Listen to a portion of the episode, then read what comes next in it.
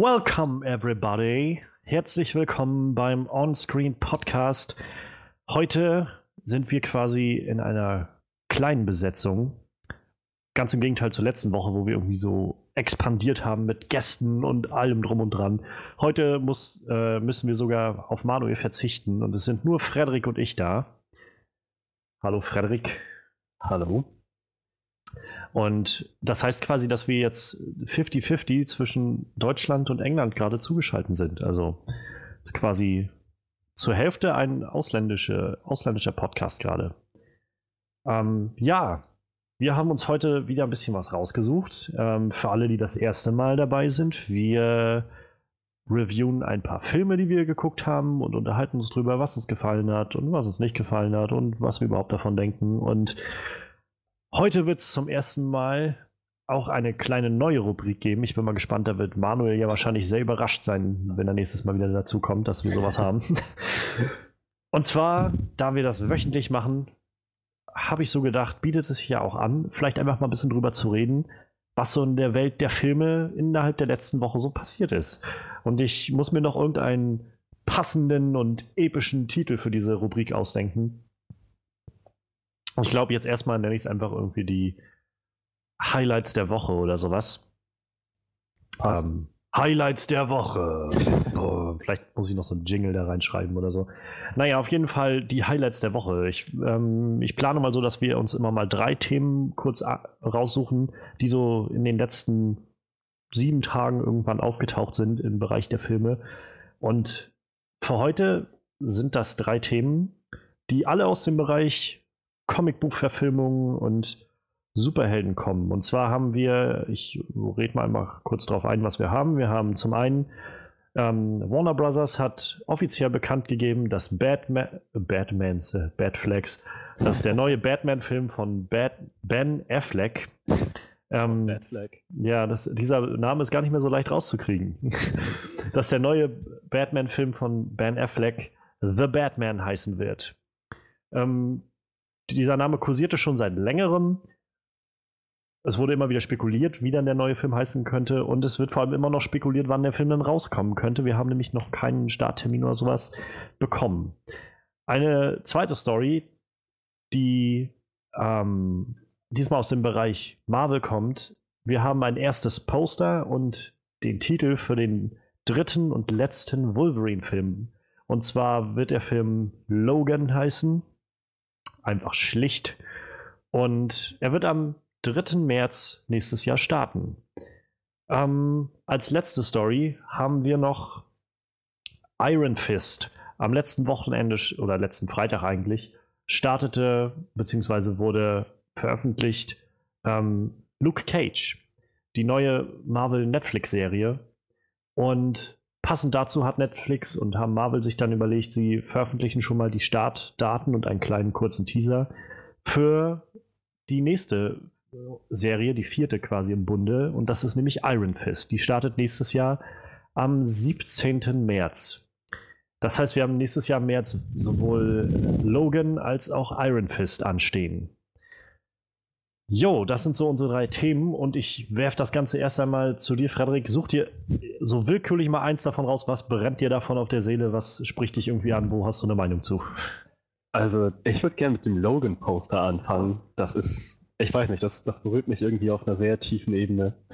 Das ist, naja, also, ich finde, wenn das, ich, ich, ich deute das jetzt mal ganz symbolisch, man sieht eben Logans Hand äh, umschlossen von, einer, von der Hand eines Kindes und seine drei Adamantium-Klauen durchstechen die Haut, ragen daraus hervor.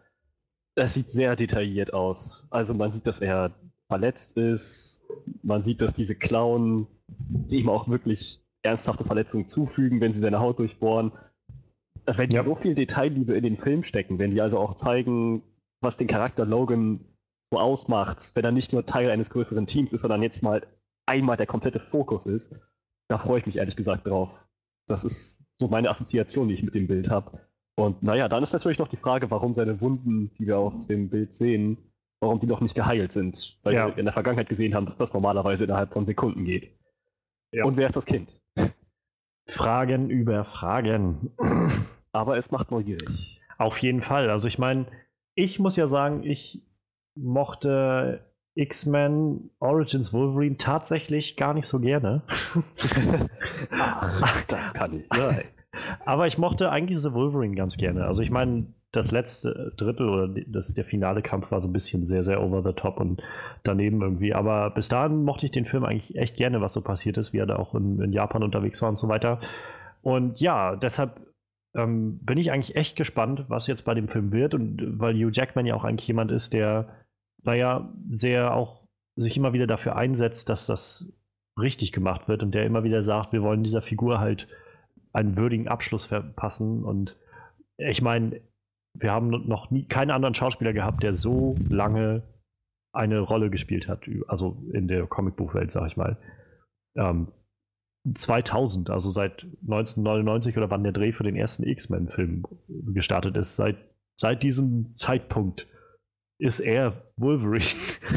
Das ist so krass, wenn man sich das vorstellt, oder? Also ich meine, nächstes Jahr geht das zu Ende. Das ist dann 2017. Das heißt, der Mann war 18 Jahre lang Wolverine. Da geht eine Ära zu Ende. Ich meine, ja. stell dir vor, wenn stell dir vor, Arnold Schwarzenegger hört auf, der Terminator zu sein. ja. Das ist. Hm. Das ist halt tatsächlich so was, wo ich mich dann. Also, wenn das jetzt der letzte Film sein soll, den, ja. Äh, den er als Wolverine macht, wer ja. soll dann in diese riesenhaften Fußstapfen treten? Das ist halt echt die große Frage. Also, ich meine, ich glaube zwar, dass, dass ähm, Fox jetzt so ein bisschen darauf setzt, gerade Deadpool so ein bisschen aus, als den neuen Charakter herauszubringen. Ähm, und den neuen, so als neues Zugpferd, sag ich mal, des ganzen X-Men-Universums, weil, sagen wir ehrlich, die, die ganzen großen Figuren, die wir jetzt so haben, die sich in den letzten Jahren bewährt haben, sind, glaube ich, alle erstmal so ein bisschen, naja, ausgelaufen, glaube ich, so ein bisschen ausgepowert. Also, äh, ob Michael Fassbender und, und James McAvoy nochmal wiederkommen, ist immer noch fragwürdig generell ist die Frage, ob Brian Singer überhaupt nochmal wiederkommt zum X-Men-Universum und wie es jetzt damit weitergeht. Der Deadpool 2 steht halt schon in den Startlöchern, selbstverständlich, nach dem Erfolg letztes Jahr.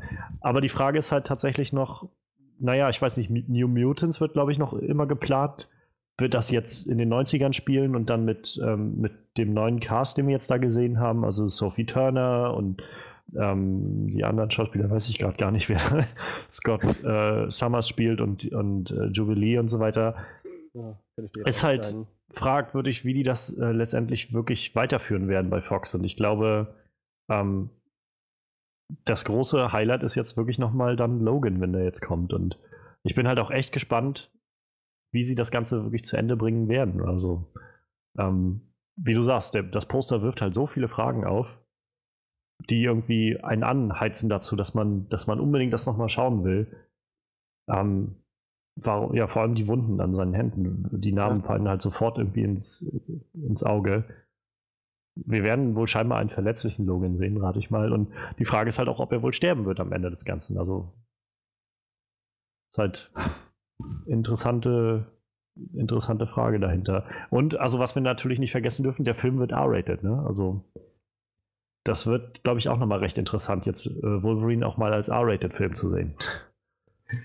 Das ich heißt, finde, das, das wird den. Berserker. Ja, also, also ich meine, ich generell freue ich mich drauf und ich glaube, das kann dem Film halt echt gut tun. Ähm, ich glaube halt auch, dass es ohne R-Rating funktionieren würde. Und ich, ich befürchte so ein bisschen, dass Fox halt das eigentlich nur gemacht hat, weil halt Deadpool so unglaublich erfolgreich war. Und naja, so wie Filmstudios meistens dann drauf sind. Sie sagen sich dann irgendwie, was? dieser R-Rated-Film hat äh, fast eine Milliarde Dollar eingespielt an den Kassen.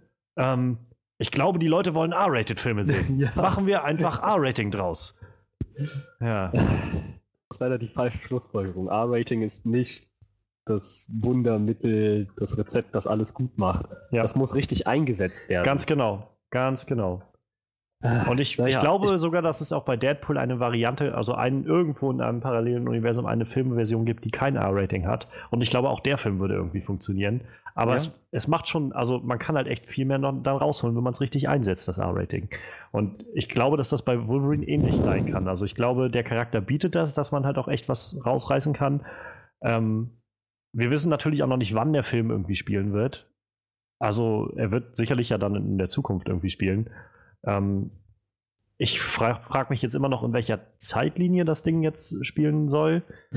ähm, ob das, das jetzt diese erste Zeitlinie ist sein, oder die neue ist. Oder als, äh, als Gegenspieler wurde, glaube ich, schon Mr. Sinister angekündigt. Ja, ich meine, der Titel Logan ruft halt schnell so Assoziationen zu Old Man Logan. Ja. Bei mir jedenfalls. Ich, ich bin echt gespannt. Also ich meine, Patrick Stewart ist ja auch wieder dabei als, ähm, als der äh, Professor Xavier ein letztes Mal. Auch das wird, glaube ich, echt toll, den nochmal zu sehen, weil ich den auch echt mochte als Xavier. Und eine Sache, die ich halt noch hoffe, wenn er jetzt noch den letzten Film da ist, dass sie halt Deadpool noch mal einmal dabei haben. Wenigstens für eine Szene oder sowas, dass er den, dass er dann irgendwie, ich meine, wenn das irgendwo in der Zukunft spielt, Deadpool wird sicherlich auch noch da irgendwo rumlaufen. Wird merkwürdig, Deadpool als älteren Mann zu sehen. Ja, die Frage ist halt, wie weit das dann in der Zukunft spielt. Ne? Aber ja, so ja. generell ja, wird das seltsam. Aber ich möchte, also ich würde wenigstens vielleicht eine Szene gerne sehen mit den beiden, gerade wenn das halt sein letzter Film ist dass man das nochmal den, den Zuschauern halt bietet. Aber, und vielleicht kann Fox das auch darstellen als so ein, naja, Überreichen des Staffelstabs so von Wolverine an Deadpool, sag ich mal, in, in Anführungszeichen, als der, der Held des Universums von, das wäre von Fox. Schön. Ja, dann lass uns nochmal kurz auf die anderen Themen eingehen. Wir haben einen Batman-Titel, der auch eigentlich recht schlicht ist. The Batman. The Batman. Naja. Ich finde den schlicht, aber auch irgendwie echt cool. So. Ja, ja, genau. Das, der sagt alles aus, was man dafür wissen braucht. Das zieht irgendwie. Also ich meine, es klingt besser als irgendwie ähm, Batman Returns oder Batman und Robin. Ist auch wesentlich kürzer als The Dark Knight Rises. Nichts gegen den Titel. Nein. Aber ich der war schon ein bisschen klobig so. Ja, bisschen, ein bisschen wie der Film. Nolan, aber so, ich, also ich habe für, für ein Reboot ist der Titel perfekt. Ja, auf jeden Fall. Und ich meine, was wir da bisher wissen, ist halt, dass ähm, Ben Affleck den Film geschrieben hat, Regie führen wird und halt die Hauptrolle spielt. Und ich glaube, das letzte Mal, dass er das gemacht hat, war das bei Argo und dafür hat er einen Oscar gewonnen. ähm, mal gute Zeichen. Ich habe generell, ich habe Vertrauen in Ben Affleck. Ähm, auch wenn ich natürlich zugeben muss, dass ich, als die Meldung rauskam, dass Ben Affleck ähm, Batman spielen wird, dass ich da erst sehr skeptisch war und dann das erste Footage von Batman wie Superman mich erst wirklich überzeugt hat, muss ich sagen. Aber wenn man halt mal die Geschichte gehört hat, dass Ben Affleck früher, als er ähm, in, seiner, in seinem alten Haus, irgendwie hatte mal früher so ein großes Anwesen, dass er da von seinem Geld eine eigene Bathöhle hat bauen lassen in seinem Keller. ähm, dann glaube ich, kann man sicher sein, dass dieser Typ einfach mal was versteht von Batman. Der ist einfach mal so Hardcore Batman-Fan. Schon mal gut. Wenn der dann nicht die Motivation hat, das alles ordentlich darzustellen. Ja. Das ist tragender Faktor. Und der hat es ja bisher ganz gut gemacht, auch wenn er nicht das Ruder in der Hand hatte bei Batman wie Superman, aber ich, man sieht halt, dass er die Rolle sehr ernst nimmt oh ja. und dass er sich da voll ins Zeug legt. Oh ja. Daher und ich meine, ich wir wissen jetzt ja schon mal, dass er auf jeden Fall Deathstroke auch als äh, Antagonisten einführen will in, in The Batman. War Was Deathstroke ich auch nicht eine Zeit lang sogar im Gespräch für Justice League? Der ist, der taucht auch in Justice League auf. Also es gab jetzt auch schon ein Foto davon, äh, oder ich glaube so ein kurzes GIF, wo man ihn gesehen hat. Ähm, er wird wohl eingeführt werden in Justice League und wird dann so dafür halt den als wirklicher Antagonist dann auftauchen in The Batman, so wie das sich bisher anhört. Aber wer weiß, wo das, in welche Richtung das noch geht. Aber so generell hat Ben Affleck, glaube ich, auch schon gesagt, er möchte Deathstroke als den Bösen haben in seinem Film. Was ich eigentlich auch cool finde. Also das war auch was, was ich bei den Batman-Filmen von Christopher Nolan schon sehr mochte, wenn ich ehrlich bin, dass sie nämlich, ähm, naja, gesagt haben, oder dass Chris Nolan gesagt hat, ich will jetzt nicht den ersten Film machen und gleich den Joker nehmen oder ich will nicht jetzt irgendwie den Riddler nehmen oder den Pinguin, halt diese Sachen, die wir alle schon gesehen haben, ja. sondern ich nehme jetzt Ra's al Ghul und Scarecrow, was zwei Charaktere waren, von denen ich vorher noch nichts gehört hatte. Mhm, weil ich einfach mal von, von Batman, also ich habe noch keinen großen Batman-Comic gelesen und ich kenne halt nur so die großen Sachen irgendwie. Und deshalb fand ich das sehr, sehr gut gemacht, sehr, sehr spannend und naja, ähnlich wie das sich dann ja auch irgendwie durch diese ganze Trilogie von, von Nolan gezogen hat. Ich meine, der zweite Film war sehr fixiert auf den Joker, der aber auch wieder sehr, sehr anders war. Und die, beim dritten Film, ich habe gerade The Dark Knight Rises vor zwei, drei Tagen mal wieder geschaut bei Netflix, ähm, gerade da auch dann, dass diese Gesellschaft der Schatten nochmal mit reingebracht wird, Bane noch ganz anders aufgebaut wird. Ich, das hat mir so wirklich gut gefallen an den Nolan-Filmen, dass man halt auch Neues gesehen hat und nicht das, das Gefühl hatte von, äh, irgendwie habe ich das alles schon mal gesehen, nur halt irgendwie besser oder, oder anders oder so. Ja. Was halt so für mich auch immer noch ein Problem von Suicide Squads Joker war. Also dieses irgendwie, ja, irgendwie versucht man jetzt gerade bloß das zu machen, was früher schon mal besser gemacht wurde. Deshalb ja. gerne, gebt mir gerne Neues. So. Aber was meinst du denn, ähm, was uns das jetzt sagt, dass sie jetzt auf einmal schon damit um die Ecke kommen? Also ich meine, wir wissen, dass Justice League jetzt gerade in der Produktion ist. Ich glaube, die Dreharbeiten sind gerade zu Ende gegangen. Wir wissen, dass Wonder Woman nächstes Jahr rauskommt. Und Starttermine sind, glaube ich, schon gesetzt für 2018 dann für Flash und Aquaman, auch wenn bei denen noch nicht mal die Dreharbeiten, also ich meine, es ist auch immer ein Jahr hin, aber Dreharbeiten haben noch nicht begonnen und ich glaube, bei Flash ist immer noch nicht klar, wer Regie führen wird. Ähm, was, was meinst du denn, was das, was das jetzt für uns bedeutet, dass jetzt, naja, auch wenn mal die Meldung so um die Ecke kommt, übrigens, der Batman-Film wird The Batman heißen und wir haben Deathstroke, der jetzt auch schon eingeführt wird in Justice League. Ja, naja, also Starttermine setzen ist einfach für Flash und Aquaman und Co. Aber wie du schon meintest, dass sie noch nicht mit den Dreharbeiten begonnen haben, ist, glaube ich, ein entscheidendes Kriterium. Und ich, ich werfe ja schon eine ganze Weile mit so einer Prognose um mich, dass ich sage, das DC Universe, Extended Universe, äh, hat so wenig Potenzial, beziehungsweise nein, es hat sehr viel Potenzial und nutzt es so furchtbar schlecht aus zurzeit, dass ich denke, wenn sie so weitermachen, dann müssen sie ihr großes Universum einstampfen und sich nur auf Ben Afflecks Batman fokussieren. Also, dass das, unter, dass das Universum quasi zusammenbricht auf, naja, nur Batman. Gotham. Ja, so ziemlich. So, ja, okay, wir hatten Wonder Woman und Superman und Aquaman, aber die machen jetzt alle wieder ihren eigenen Kram oder sind, keine Ahnung, von Steppenwolf gefressen worden. So, äh, Batman ist jetzt jedenfalls der letzte, der noch übrig ist. So ungefähr wird es dann wohl laufen, was ziemlich schade ist, wenn man das Universum einmal geöffnet hat und es dann auf die Weise schließen ja. muss. Aber das ist alles nur eine Prognose. Ich glaube aber, dass es schon seinen Grund hat, dass der Batman-Film jetzt schon eine gewisse Promotion kriegt. Es gibt auch, glaube ich, für zwei, Anfang 2018 noch einen ähm, Warner Brothers Starttermin für einen noch nicht betitelten Film, den sie bloß bekannt gegeben haben. Da ist so ein Slot, ich glaube, irgendwo auch im März oder so, 2018. Der ist halt noch nicht belegt. Okay. Wer weiß, ob der wirklich noch belegt werden wird. Weil ja. Ehrlich, ich also ich, die, die Sache ist ja, ich glaube, äh, irgendwie der, der Head-Chef da von Warner Brothers hatte halt noch sowas vor kurzem gesagt, der Batman-Film mit Ben Affleck ist jetzt halt noch so eineinhalb Jahre weg. Äh, er hat das aber bloß so vage formuliert, dass jetzt nicht klar war, ob er meinte, irgendwie in eineinhalb Jahren werden wir irgendwie den Film sehen oder in eineinhalb Jahren werden wir anfangen, den zu produzieren. Das war halt irgendwie alles nicht sehr offensichtlich, wie er das so formuliert hat. Ähm, ich persönlich glaube halt, dass das auch so in die Richtung geht, die du sagst. Also ich glaube jetzt zwar nicht, dass sie das gesamte Universum einstampfen werden, sobald, weil ich glaube, dass da zu viel Geld mit dran hängt und sie jetzt gerade mit Wonder Woman und Justice League, die jetzt gerade so in Startlöchern liegen und schon in der Postproduktion sind, mehr oder weniger, ähm, dass sie da jetzt auch einfach den Stecker nicht mehr ziehen wollen, weil schon zu viel Geld reingeflossen ist. Ich glaube eher, dass sie jetzt sagen, wir müssen halt wahrscheinlich nach jedem Film werden sie sich immer wieder ein bisschen noch umjustieren und wir werden ja sehen, wie Wonder Woman jetzt wird. Vielleicht wird das ja jetzt endlich das große Ding von Warner.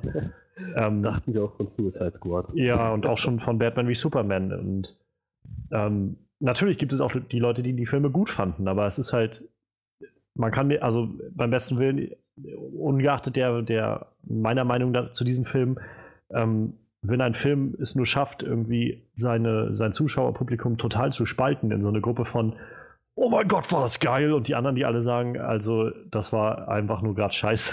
Ja, ja. ähm, dann kann man irgendwie was nicht richtig machen. Also ich denke, dass man eigentlich anders Filme machen sollte, dass es halt mehr Leute anspricht. Und ich will damit nicht sagen, dass man nur irgendwie zweitklassiges Fernsehen ohne Anspruch machen soll oder zweitklassige Filme ohne Anspruch machen soll, sondern dass man generell auch einfach, naja, irgendwie, dass es glaube ich schon Sachen gibt, die einfach jeden ansprechen, so an, an Elementen und an der Art und Weise, wie ein Film aufgebaut ist oder so.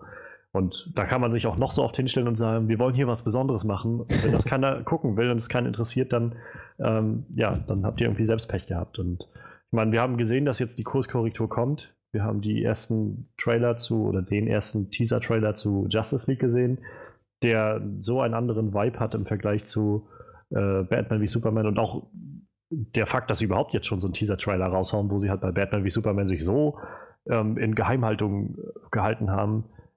Naja, ich glaube halt, dass sie jetzt Batmans, äh, Batmans, ja, ich, ich glaube, ich nenne ihn einfach nur noch Batman, dass sie Ben Afflecks Batman-Film ähm, jetzt ganz einfach so möglichst bald durchwinken wollen. Ich glaube, sie haben gemerkt, dass der einfach so ein ähm, naja, irgendwie mit das Beste an Batman wie Superman war. Und irgendwie selbst die Leute, die gesagt haben, der Film war jetzt echt nicht gut, haben irgendwie gesagt, naja, aber ich meine, Bad Flag war halt schon ziemlich geil. Ja. und ja, ich ja. meine, und ich meine, bei Cinema Sins hatten sie es, glaube ich, so gut auf den Punkt gebracht mit, wo sie meinten, also man, man kann sich so viel drüber aufregen und es ist so viel Scheiß, Scheiß dabei, aber wer behauptet, dass diese, diese Warehouse-Scene, wo er, ähm, wo er Martha Kent quasi rausholt, nicht geil ist, wie er da äh, mit der, wie er die 20 Typen irgendwie alleine umnietet, der lügt sich auch selbst an. Also ich meine, Ja, das ist irgendwie der Batman, den man mal sehen wollte. Also mal abgesehen von diesem ganzen Töten. Deswegen freue ich mich auch auf Deathstroke, weil, naja, also er ist in den Comics zumindest, was seine Fähigkeiten angeht, ziemlich geskillt und er kann es mit Batman sehr gut aufnehmen. Also die sind vergleichbar, ja, was so ihre, ähm, naja, Kampfkunstfähigkeiten angeht. Daher, und naja, jetzt zu sehen, wie Batman auch mal keine Skrupel hat, jemanden zu killen und Deathstroke sowieso nicht von Natur aus nicht. Vielleicht, dass wir jetzt sehen, wie sie sich gegenseitig umbringen wollen. Keine Ahnung. Ich, ich freue mich auf jeden Fall drauf. Trotzdem würde ich alles geben, um jetzt irgendwie hinter die Kulissen von Warner schauen zu können. Da muss doch jetzt irgendjemand gesessen haben, der gesehen hat, wie Justice League läuft. Sich da denken, wisst ihr was? Das wird auch scheiße. Wir ziehen jetzt Batman vor. Das, ja, schön, schön, gut- schön gut, dass Zack Snyder jetzt Kurskorrektur macht, aber es ist immer noch Zack Snyder. Also kommt schon. wahrscheinlich wird in äh, Justice League dann Doomsday am Schluss auf die Erde kommen und irgendwie mit kosmischer Magie oder sowas äh, Gotham in so eine Blase packen und dann werden wir einfach so für halt so fünf, sechs Jahre einfach nur Batman-Filme kriegen, weil wir nur Einblick in dieses kleine Universum, wo, wo nur Gotham drin ist. Und dann in der Zeit haben sie ja Zeit, ihr, sich Gedanken zu machen, wie sie die anderen Charaktere alle sinnvoll einführen wollen. Oh Gott. Naja. Ich, ich, das wäre lazy, aber ich glaube, ich glaube, die sind mittlerweile zu allem fähig. ja. Übrigens, ähm, ist zwar jetzt noch ein bisschen raus äh, außerhalb, aber ähm, wo wir gerade bei DC sind, ähm, sie haben, glaube ich, auch einen Starttermin jetzt für die Suicide Squad DVD rausgegeben und rate mal, sie haben natürlich bekannt gegeben, dass es als Extended Director's Cut erscheint. Ah, ja.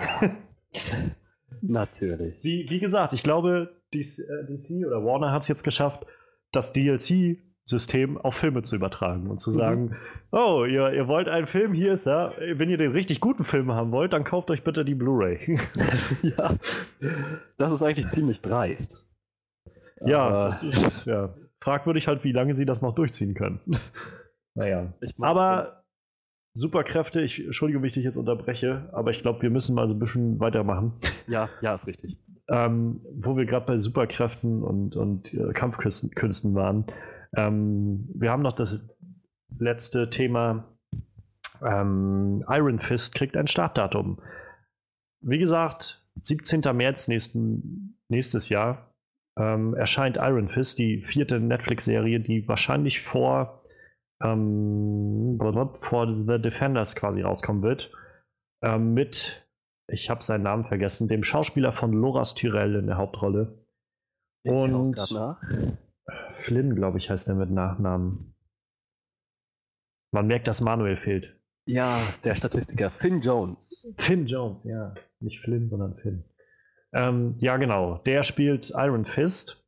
Und ja, wir haben jetzt letztes Wochenende gerade Luke Cage gehabt, wo ich nur empfehlen kann, also wer die Netflix-Serien sowieso mag und gerne mag, auch der, der gerne mochte und sich auf dieses ganze Netflix-Marvel-Universum freut, guckt euch Luke Cage an. Ich habe zweieinhalb Tage, glaube ich, gesessen, dann war ich durch mit der Serie. Ähm, ich fand sie wirklich, wirklich gut. Sie ist vom Feeling sehr, sehr anders noch wieder als, äh, als äh, Daredevil und Jessica Jones, was aber nicht schlimm ist. Also ich mag es eigentlich sehr gerne, dass sie ein bisschen anderen Wind reinbringen und das anders angehen. Ähm, es konzentriert sich halt sehr viel so auf Harlem, auf den Stadtteil in New York, geht ganz viel um schwarze Kultur um auch ein Stück weit um viel um Rassismus und so schwarze Geschichte und ähm, ich fand es sehr, sehr gut verpackt, auch ganz, ganz viel Mus Einsatz von Musik so, weil, es ein so ein zentraler äh, Schauplatz in der Serie ist, so ein, so ein Nachtclub. Und immer wieder bauen sie dann so ein, wenn dann so eine Band da spielt und verbinden dann die Titel, die sie spielen, die auch alle irgendwie so sehr viel Bezug zu schwarzer Geschichte haben. Mal spielt dann da irgendwie so eine Jazz-Combo, mal ist es irgendwie so ein Soul-Sänger, der irgendwie wie James Brown singt und mal ist es so eine Rap-Gruppe oder sowas. Und das fügt sich irgendwie alles sehr, sehr schön, für mein Empfinden jedenfalls, in diese Geschichte ein. Die, und ähm, dazu haben sie einfach unglaublich gute Charaktere, finde ich, eingebaut, die sehr, sehr tolle Entwicklung mitmachen. Aber davon ab ähm, kriegen wir dann quasi die vierte Serie von Netflix, die dann im März kommt. Und ich kann für mich schon mal sagen, dass ich mich jetzt schon drauf freue, weil ich, ähm, also ich meine, ich persönlich fieber so langsam den Defenders entgegen diesem Zusammenschluss. Ich saß jetzt schon in meinem Luke Cage und dachte so, meine Güte, irgendwie kommt jetzt vielleicht, vielleicht kommt ja doch noch mal irgendwie äh, Matt Murdock vorbei oder so. Ja. Aber ich glaube, das heben sie sich echt für die Defenders auf, bis die alle mal aufeinandertreffen. Ähm, aber sie auch in Luke Cage ziehen sie noch mehr Verbindungen und äh, breiten das alles vor. Man merkt das so richtig. Und deshalb pulsiert das jetzt so langsam in mir, dass ich das endlich sehen will. Dieses Aufeinandertreffen der ganzen Figuren. Ähm, ja, und deshalb freue ich mich halt schon echt auf Iron Fist, weil ich glaube, dass der nochmal wieder so einen ganz anderen Wind reinbringen wird, gerade mit diesem mystischen Aspekt und diesen mystischen Kräften und, und so nochmal so eine ganz andere Art von Natural Arts, wo ich halt auch gespannt bin, was das wird, wenn der dann tatsächlich mal auf, ähm, auf Matt Murdock trifft, der ja auch irgendwie ziemlich Natural Arts trainiert ist. Wenn die mal irgendwie zusammenkämpfen oder gegeneinander kämpfen oder sowas, wie gesagt, das, ich, mich macht das irgendwie alles ziemlich heiß, das zu sehen. Und äh, ich, ja, ich kann irgendwie kaum noch warten. Und dann denke ich, also ich rate mal so, wenn sie, wenn Netflix in dem Rahmen bleibt, den sie bisher haben, wird dann jetzt, wie gesagt, im März Iron Fist kommen und dann nächstes Jahr, ich rate mal auch so September oder so, dann bestimmt äh, The Defenders. Ähm, ja, wie geht's dir denn da, damit? Hast du irgendwie, du hast ja jetzt äh, Daredevil und Jessica Jones erstmal gesehen. Frederik, ähm, Schaust du denn diesen anderen Marvel-Netflix-Serien entgegen oder ähm, ist das für dich nur so nebenbei, neben dem großen Marvel-Universum? Ich äh, bin ehrlich gesagt ziemlich beeindruckt von dem Marvel-Serien-Universum. Also es ist ja alles dasselbe Universum, aber von den, von den Marvel-Serien, hauptsächlich von Daredevil. Ich habe jetzt Daredevil durchgeschaut, Jessica Jones durchgeschaut und ich fand Daredevil unglaublich gut. Beide Staffeln, Wahnsinn. Die haben da wirklich Kunstwerk erschaffen. Was Jessica Jones angeht, hat seine, hat seine guten Seiten, sage ich mal. Man, es gibt einiges, das man daran genießen kann. So. Aber ich fand die Serie insgesamt nicht so überragend. Daher bin ich jetzt so 50-50 gespalten. Einerseits habe ich eine Serie von Marvel gesehen, die ich wahnsinnig gut fand. Auf der anderen Seite halt eine Serie, die ich nicht so berauschend fand. Ich freue mich hauptsächlich auf noch mehr Daredevil ich kann es kaum erwarten, die nächste Daredevil-Staffel zu sehen oder ja. einfach ihn das nächste Mal in Aktion zu sehen. Und ich, ich weiß nicht, dieses, die Idee, dass er halt mit, mit den anderen äh, New, York, New Yorker Serienhelden zusammenkämpft, das ist schon eine ganz gute Vorstellung, wie die halt so, so als Team zusammen agieren können. Andererseits habe ich auch so das Gefühl, ich will, dass er die ganze Screentime kriegt. So, wenn da immer dann irgendwie Luke oder Jessica ins Bild kommt, denke ich so, oh ja, ihr stört nur. Weg, weg, ich, ich, will, ich will Matt sehen. So, so ungefähr fühlt sich das jetzt zurzeit für mich an. Aber wer weiß, vielleicht werde ich ja dann nochmal komplett um, umgestimmt, wenn es losgeht. Was Iron Fist angeht, ja, weiß nicht. Ich weiß nicht, ob die jetzt immer noch einen Helden und noch einen Helden dazu addieren können. Ich hätte nämlich ein bisschen Angst, dass die jetzt einfach nur 20 erste Staffeln in den Boden setzen so und also, so aus dem Nichts irgendwie 20 Serien zum Laufen bringen und dann laufen irgendwie nur drei von denen wirklich gut. Der Rest muss eingestampft werden nach einer Staffel. Ich weiß nicht, das ist, ist ich, ich meine, ich stelle es mir nicht schön vor. Das will ich ehrlich gesagt nicht sehen und das fände ich sehr schade. Ich hoffe, dass sie das um, umgehen können. Also ich kann dich in der Richtung beruhigen, da das eine Netflix-Serie ist. Ähm, Netflix schert sich bekanntermaßen echt wenig um, um Ratings. Also sie haben echt einige Serien zu laufen, die wirklich Schrott sind. und die halt so, also Netflix-Eigenproduktionen, die echt nicht gut sind. Und äh, so Adam Sandler-Produktionen und sowas. und haben an einige Sachen auch zweite Staffeln und so weiter verteilt. Und naja, ich meine, wie gesagt, du mochtest jetzt Jessica Jones nicht so gerne. Ratings hatte das Ding trotzdem super bei, bei Netflix. Und also ich, es wird noch gemunkelt, also letztendlich veröffentlicht Netflix ja auch keine der Zahlen. Es wird immer bis so, gibt immer so Hochrechnungen von anderen äh, Seiten. Und letztes Wochenende gab es äh, wohl einen Zusammenbruch der Server von Netflix. Keiner weiß, ob das, also es ist, wird spekuliert, ob das mit Luke Cage zusammenhängt, dadurch, dass die veröffentlicht wurde, aber ist jetzt nicht geklärt, aber generell auch Luke Cage hat bisher super Kritiken bekommen und ich glaube, ähm, also ich habe auch eigentlich nur Gutes von, von Fans bisher gehört, so wirklich. Und ich glaube halt auch, dass, dass sich das für Netflix äh, ja, auszahlt, was sie da gerade machen. Deshalb ähm, glaube ich nicht, dass sie das einstampfen werden, zumal ich glaube schon seit Daredevil Staffel 1 das alles geplant war. Also es war schon geplant, wir machen Jessica Jones, Luke Cage, Iron Fist und danach kommt Defenders.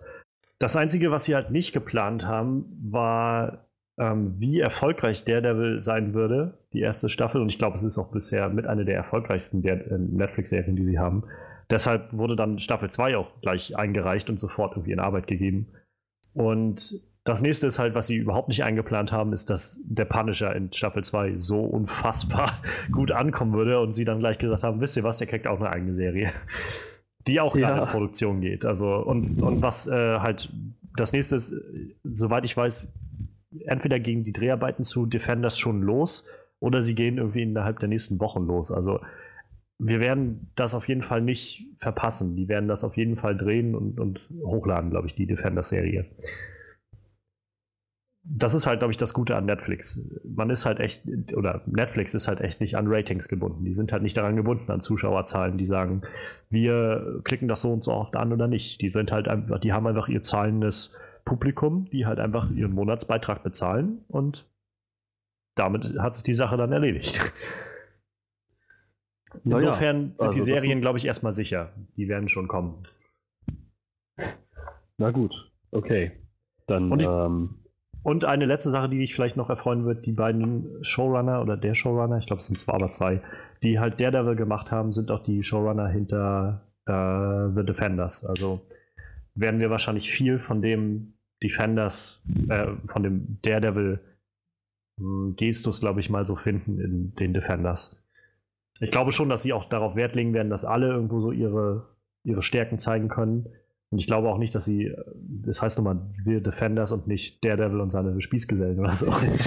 Deshalb glaube ich nicht, dass sie, ähm, dass sie jetzt so Daredevil als den einzigen Hauptcharakter rauskristallisieren werden, aber ich glaube, sie werden halt schon sich Mühe geben, das alles auch in so einem Style zu halten, der dem Ganzen gerecht wird.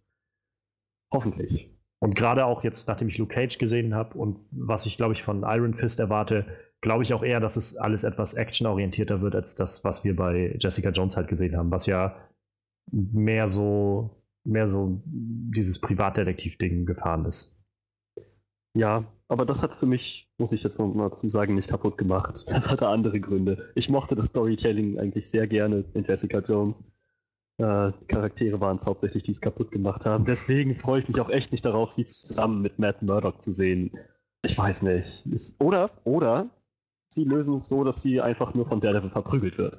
So Staffel 1, Episode 1, Matt wie auf ihrem Gesicht sitzt und ihren Schädel bearbeitet. das das fände ich noch schön.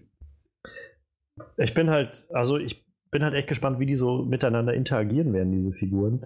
Ähm, bei Luke Cage kann ich mir halt auch gerade nach der ersten Staffel jetzt und wie sie die auch haben enden lassen, so ein bisschen vorstellen, dass der auch irgendwie mehr so in die Richtung geht. Ich möchte auch mit, also wenn es gut ist für irgendwie die Stadt, arbeite ich halt auch mit denen zusammen. Bei Jessica ist das halt noch eine andere Sache. Die ist halt so diese Einzelgängerin eigentlich mehr so.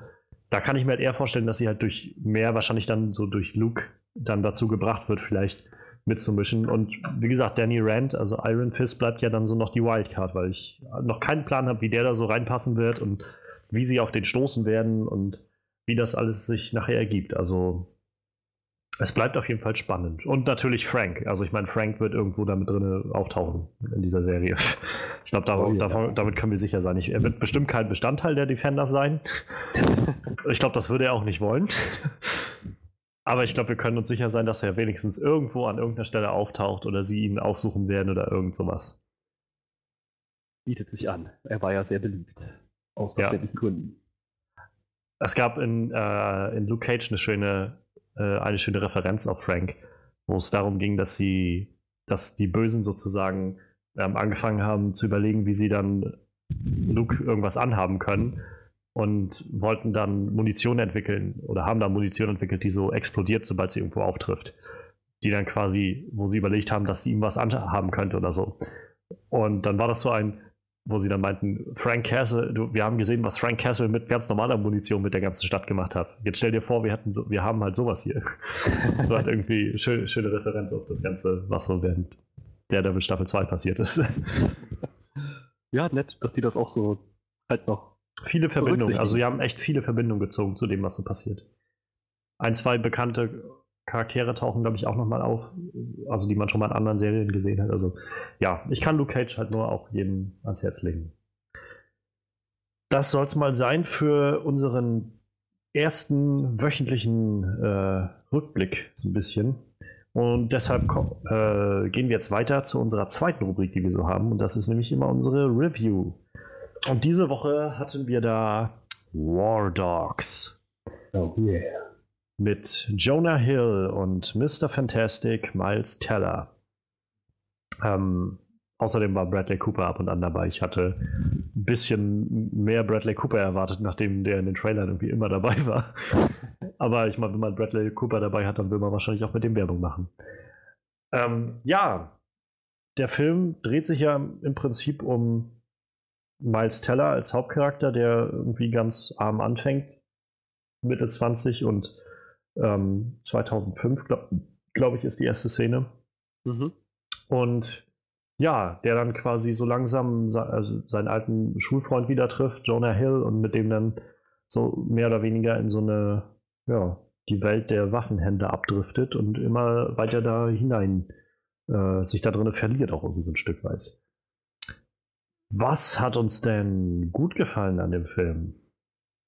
Ich gebe das gleich mal weiter an dich. Uh, wow, eine ganze Menge eigentlich. Also, ich habe, nachdem ich den Trailer gesehen habe, eigentlich nur gedacht, okay, ja, toll, das wird jetzt wieder nur irgend so ein dämlicher Vorzumor-Hangover-Film. okay, so damit habe ich gar nicht gerechnet. Todd Phillips, mehr oder weniger, und dachte so, okay, ja, Jonah Hill und jetzt ist Bradley Cooper auch wieder dabei. Also, es, es wird einfach so eine völlig over the top, einfach nur ja. Action-Komödie ah, so durchgedreht. Und das, das habe ich erwartet. Und ich Stand nicht auch immer dabei von den Machern von Hangover? Ja, ergibt Sinn. Todd Phillips, Todd Phillips hat auch die Hangover-Filme. Ich glaube, das stand äh, noch dabei. Also ich habe in die Richtung nicht gedacht gehabt, aber wo du es so sagst, ja, wenn man das, wenn man das so liest, kann man auch eigentlich echt sowas erwarten von dem Film. Ja, ja, also der Regisseur und Bradley Cooper und so weiter und auch noch und auch noch dieses ganze Feeling von dem Trailer. Es war einfach ja. alles nur so oh yeah, wir machen jetzt hier einen drauf. Ja. Ah, sowas habe ich erwartet und naja, ich meine, ich habe dann habe ich doch was anderes gekriegt. Ich mochte eigentlich ziemlich gerne, wie die Charaktere dargestellt wurden, wie die Charaktere sich entwickelt haben, wie ähm, Miles so am Anfang noch eher die Schnauze voll davon hatte, nie Geld zu haben, nicht für seine ja. Familie sorgen zu können.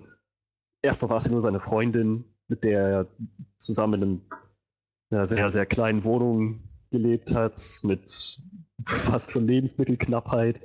Und da kam auch das Kind dazu. Also man, seine Motivation fand ich, konnte man von Anfang an sehr gut nachvollziehen. Und das war, das war eine Sache, die mir sehr gut gefallen hat, wie sich das entwickelt hat. Die Konsequenzen aus seinem Handeln, wie sich das auf seine Familie auswirkt, wie er letzten Endes dann doch zu der Erkenntnis kommt, dass das große Geld und Hauptsache schnell viel Waffen verkaufen eben doch nicht das Einzige sind, was zählt. Das fand ich ziemlich gut hervorgehoben. Auch Jonah Hills Charakter, er ist nicht unbedingt besonders tiefsinnig. Kein also, Sympathieträger. Aber ähm, irgendwie doch irgendwie schon. Für mich war er ein Sympathieträger. Ich meine, er ist er ist ziemlich eindimensional, aber er ist sehr gut durchschaubar, nachvollziehbar. Einfach so jemand, der sich denkt, ist mir doch egal. Mo moralische Konsequenzen und bla bla, große, äh, wichtige Entscheidungen, die den Verlauf der Welt beeinflussen. Scheißegal, Hauptsache eine Menge Geld, eine Menge Kohle. ich weiß nicht. Das, die, diese Einstellung war es ja auch letzten Endes, die Myers irgendwie da mit reingezogen hat. Ja. Ähm, na, das war Jonah Hill's Ephraim, genau, ja. Ephraim, ja. Danny und Ephraim. Hm. Ja, das war, ja, ich meine, ich fand ihn sympathisch in der Hinsicht, dass er so jemand ist, der sich eigentlich nur um sich selbst kümmert. Der so denkt, ja, ich, ich mache mein Leben, ich bin mein Leben in Ordnung, mach, was mir Spaß macht und alles andere ist mir doch total egal. So, ich kann mir nämlich auch vorstellen, dass jemand mit so einer Einstellung auch ein gewisses Talent für so unternehmerischen Geist hat. Das kann ich mir schon vorstellen. Äh, ja, und wie die beiden zusammengespielt haben, mochte ich sehr gerne. Ich fand auch die. Ah, vergessen, was ich sagen wollte. Kein Problem.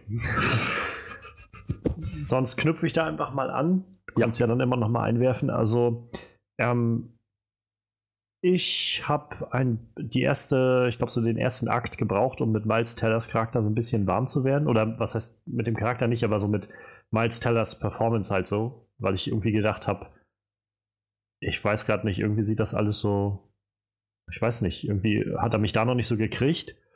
Aber so ab dem zweiten Akt, so spätestens, als sie dann nachher ähm, nach Jordanien rüber sind, um von da aus dann in den Irak zu fahren, ähm, das hat mich dann nachher eher überzeugt. Und dann war ich halt auch, glaube ich, an, also an Bord mit ihm. Also ab dann habe ich halt auch gedacht, der, ich glaube, der wird halt noch echt viel bringen, so in den nächsten Jahren als Teller, weil der einfach echt mal, also er hat ja jetzt auch schon so einige gute Filme und ich glaube, ähm, hier Whiplash hatte er jetzt vor ein, zwei Jahren, wo er auch, glaube ich, sehr, sehr viel gelobt wurde. Ich weiß gar nicht, ob er sogar nominiert war für den Oscar. Kann sein. Ähm, auf jeden Fall, wo ich so gedacht habe, der wird, glaube ich, noch so einiges reißen. Schade, dass er sich dazu entschieden hat, Dr., äh, Mr. Fantastic zu werden. ähm, naja, und Jonah Hill, also als erstes Mal, als Jonah Hill auf die Bühne kam oder in, in den Film kam, war meine Reaktion so, meine Güte, er hat sich ja ordentlich was angefressen für die Rolle. Oh ja. Wenn ich so überlege, der war ja vor ein paar Filmen, war der halt ja echt relativ schmal für so ein paar, also für, also auch nicht untergewichtig oder so, aber er sah schon relativ, boah, ganz, ganz normal so aus irgendwie. Und jetzt hat er ja doch wieder ordentlich zugelegt für diese Rolle. Ähm, aber auch ja, also ich fand, ich fand ihn jetzt halt nicht sympathisch, in, also ich, aber wie du sagst, er war halt auch irgendwie sehr, sehr nachvollziehbar von seinen, von seinen Beweggründen her, so von seinen Motivationen. Ähm, aber ich fand ihn trotzdem super, super gut gespielt. Also ich fand halt auch so jede Rolle, also jede Szene, wo er irgendwie drin war, hat er auch irgendwie so an sich gerissen. Ja. so gefühlt.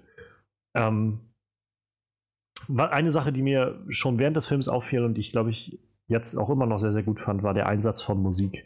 Also gerade bei solchen Filmen, die so die so solche, naja, Kriegsthemen und so ähm, bearbeiten, findet man ja häufig immer mal wieder so bestimmte Songs und es war auch ähnlich, also es hat sich wie immer war ein CCR-Titel äh, dabei, Credence äh, Clearwater Revival.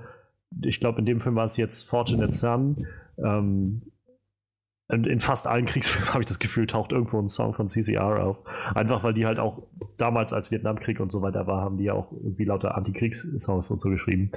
Ähm, ich musste so unglaublich lachen. Ich glaube, das war das erste Mal, wo der Film mich so richtig gekriegt hat, wo ich gedacht habe, okay, jetzt, ich muss gerade echt lachen. Das war gerade irgendwie so schön gemacht, wie ähm, Danny am Anfang des Films in dieses Altenheim kommt und ähm, seine Decken da verkaufen will.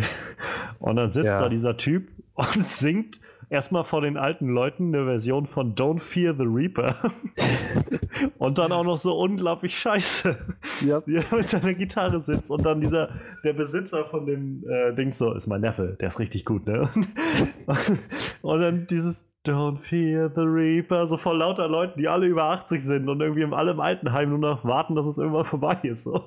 Ja. Das ist so, so zynisch irgendwie und ich glaube, das ist so mit die größte Stärke des Films, glaube ich, gewesen, so dieses Zynische an vielen Stellen. Es kommt um, halt rüber. Das ist auch so, es überspitzt so bestimmte Zustände in der Gesellschaft.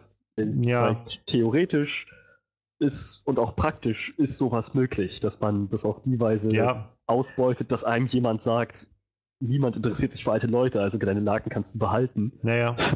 ja, es ist halt, also ich, ich finde, das trifft halt so ziemlich das, was man ja mal so gerade vom amerikanischen Kapitalismus so erwartet, dieses Konzept so von, es geht halt ums Geld. Ja, ja, und die beiden und, kommen ja im Prinzip, also beziehungsweise David kommt ja im Prinzip vom Tellerwäscher. David, David hieß er nicht Danny, ich habe Danny ja, gesagt. Genau. David, ja. Vom Tellerwäscher zum Millionär, die Sache ja. ist dabei. Also viel Geld, Hauptsache, ne, sie wohnen in Florida, also Sonne und Reichtum und Palmen und haufenweise Waffen und Geld. Es ist alles irgendwie so American Dream mäßig ja, aufgebaut.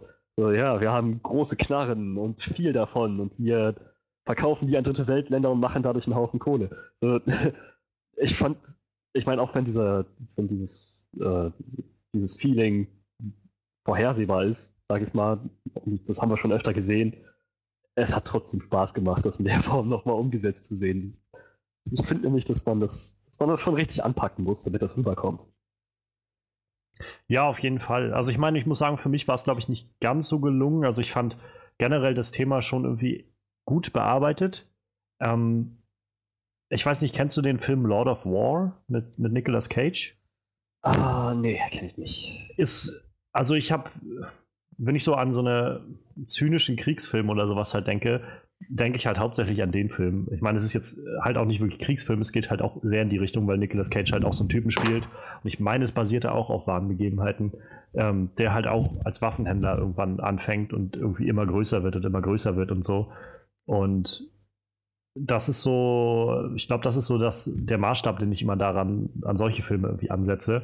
Gerade als ich dann noch den Trailer zu War Dogs gesehen habe, wo ja auch irgendwie gesagt wird, wir sind Waffenschieber, lass uns Waffen schieben. Ja. So. Und ähm, ja, das ist halt das, also ähnlich bei Lord of War, wo ich halt rückblickend das Gefühl habe, dass der Film noch nicht so ganz an das rankommt, was ich, glaube ich, bei Lord of War gekriegt habe.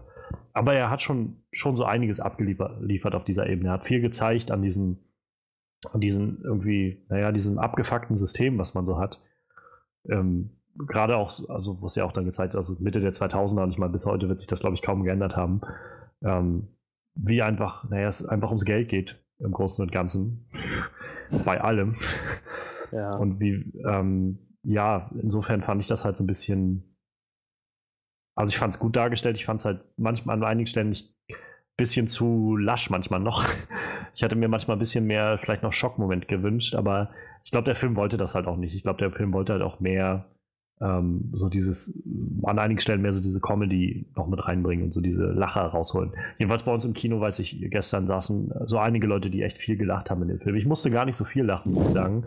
Ähm, was aber nicht daran lag, dass ich es irgendwie nicht witzig fand oder so, ähm, einfach nur, weil für mich jedenfalls an vielen Stellen, und ich finde das eigentlich eher gut, also deshalb sage ich es jetzt mal in, dieser, in diesem Teil, ähm, weil der Film für mich an vielen Stellen eher dramatisch wirkte als, als irgendwie witzig. Und ich fand diese witzigen Stellen halt, wo ich dann auch mal irgendwie so einen kleinen Lacher hatte, auch sehr gut, weil die dann auch so ein bisschen zum Auflockern da waren. Aber ich konnte halt nicht irgendwie an jeder zweiten Minute lachen oder sowas, was halt im Kino so einige konnten über so jede, ich meine, das war auch ziemlich kindisch, wobei man sagen muss, dass die Leute irgendwie Anfang 30 waren oder sowas.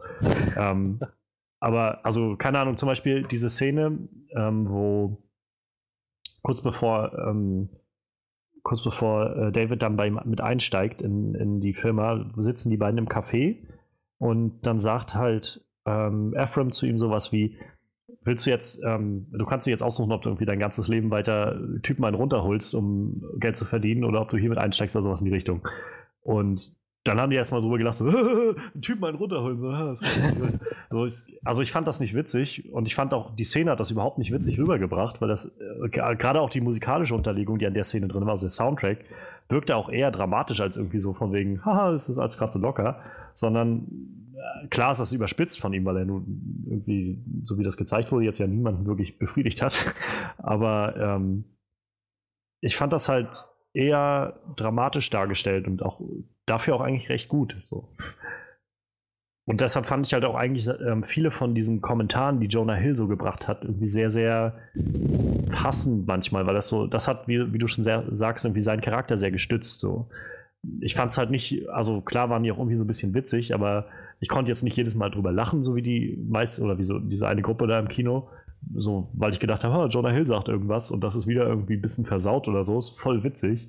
Sondern ich hatte einfach das Gefühl von, naja, das, das formt halt diesen Charakter echt weiter aus.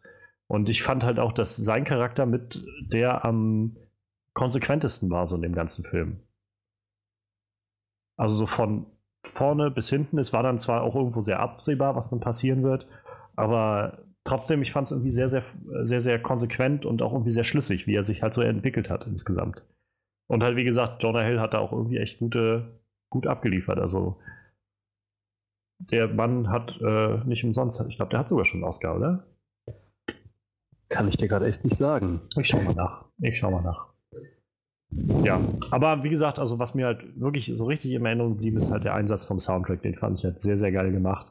Ähm, so an, an den richtigen Stellen kamen so die richtigen Titel eingespielt, die das Ganze irgendwie schön untermauert haben. Also auch an dieser einen Szene, wo sie dann in Albanien sind und ähm, dann der Typ meint, äh, wollte die Munition ausprobieren und dann läuft im Hintergrund ähm, Wish You Were Here von Pink Floyd und quasi nur dieser Song, der Rest ist halt alles stumm und man sieht so in Zeitlupe bloß, wie dann Ephraim da steht und mit dieser AK um sich ballert oder so.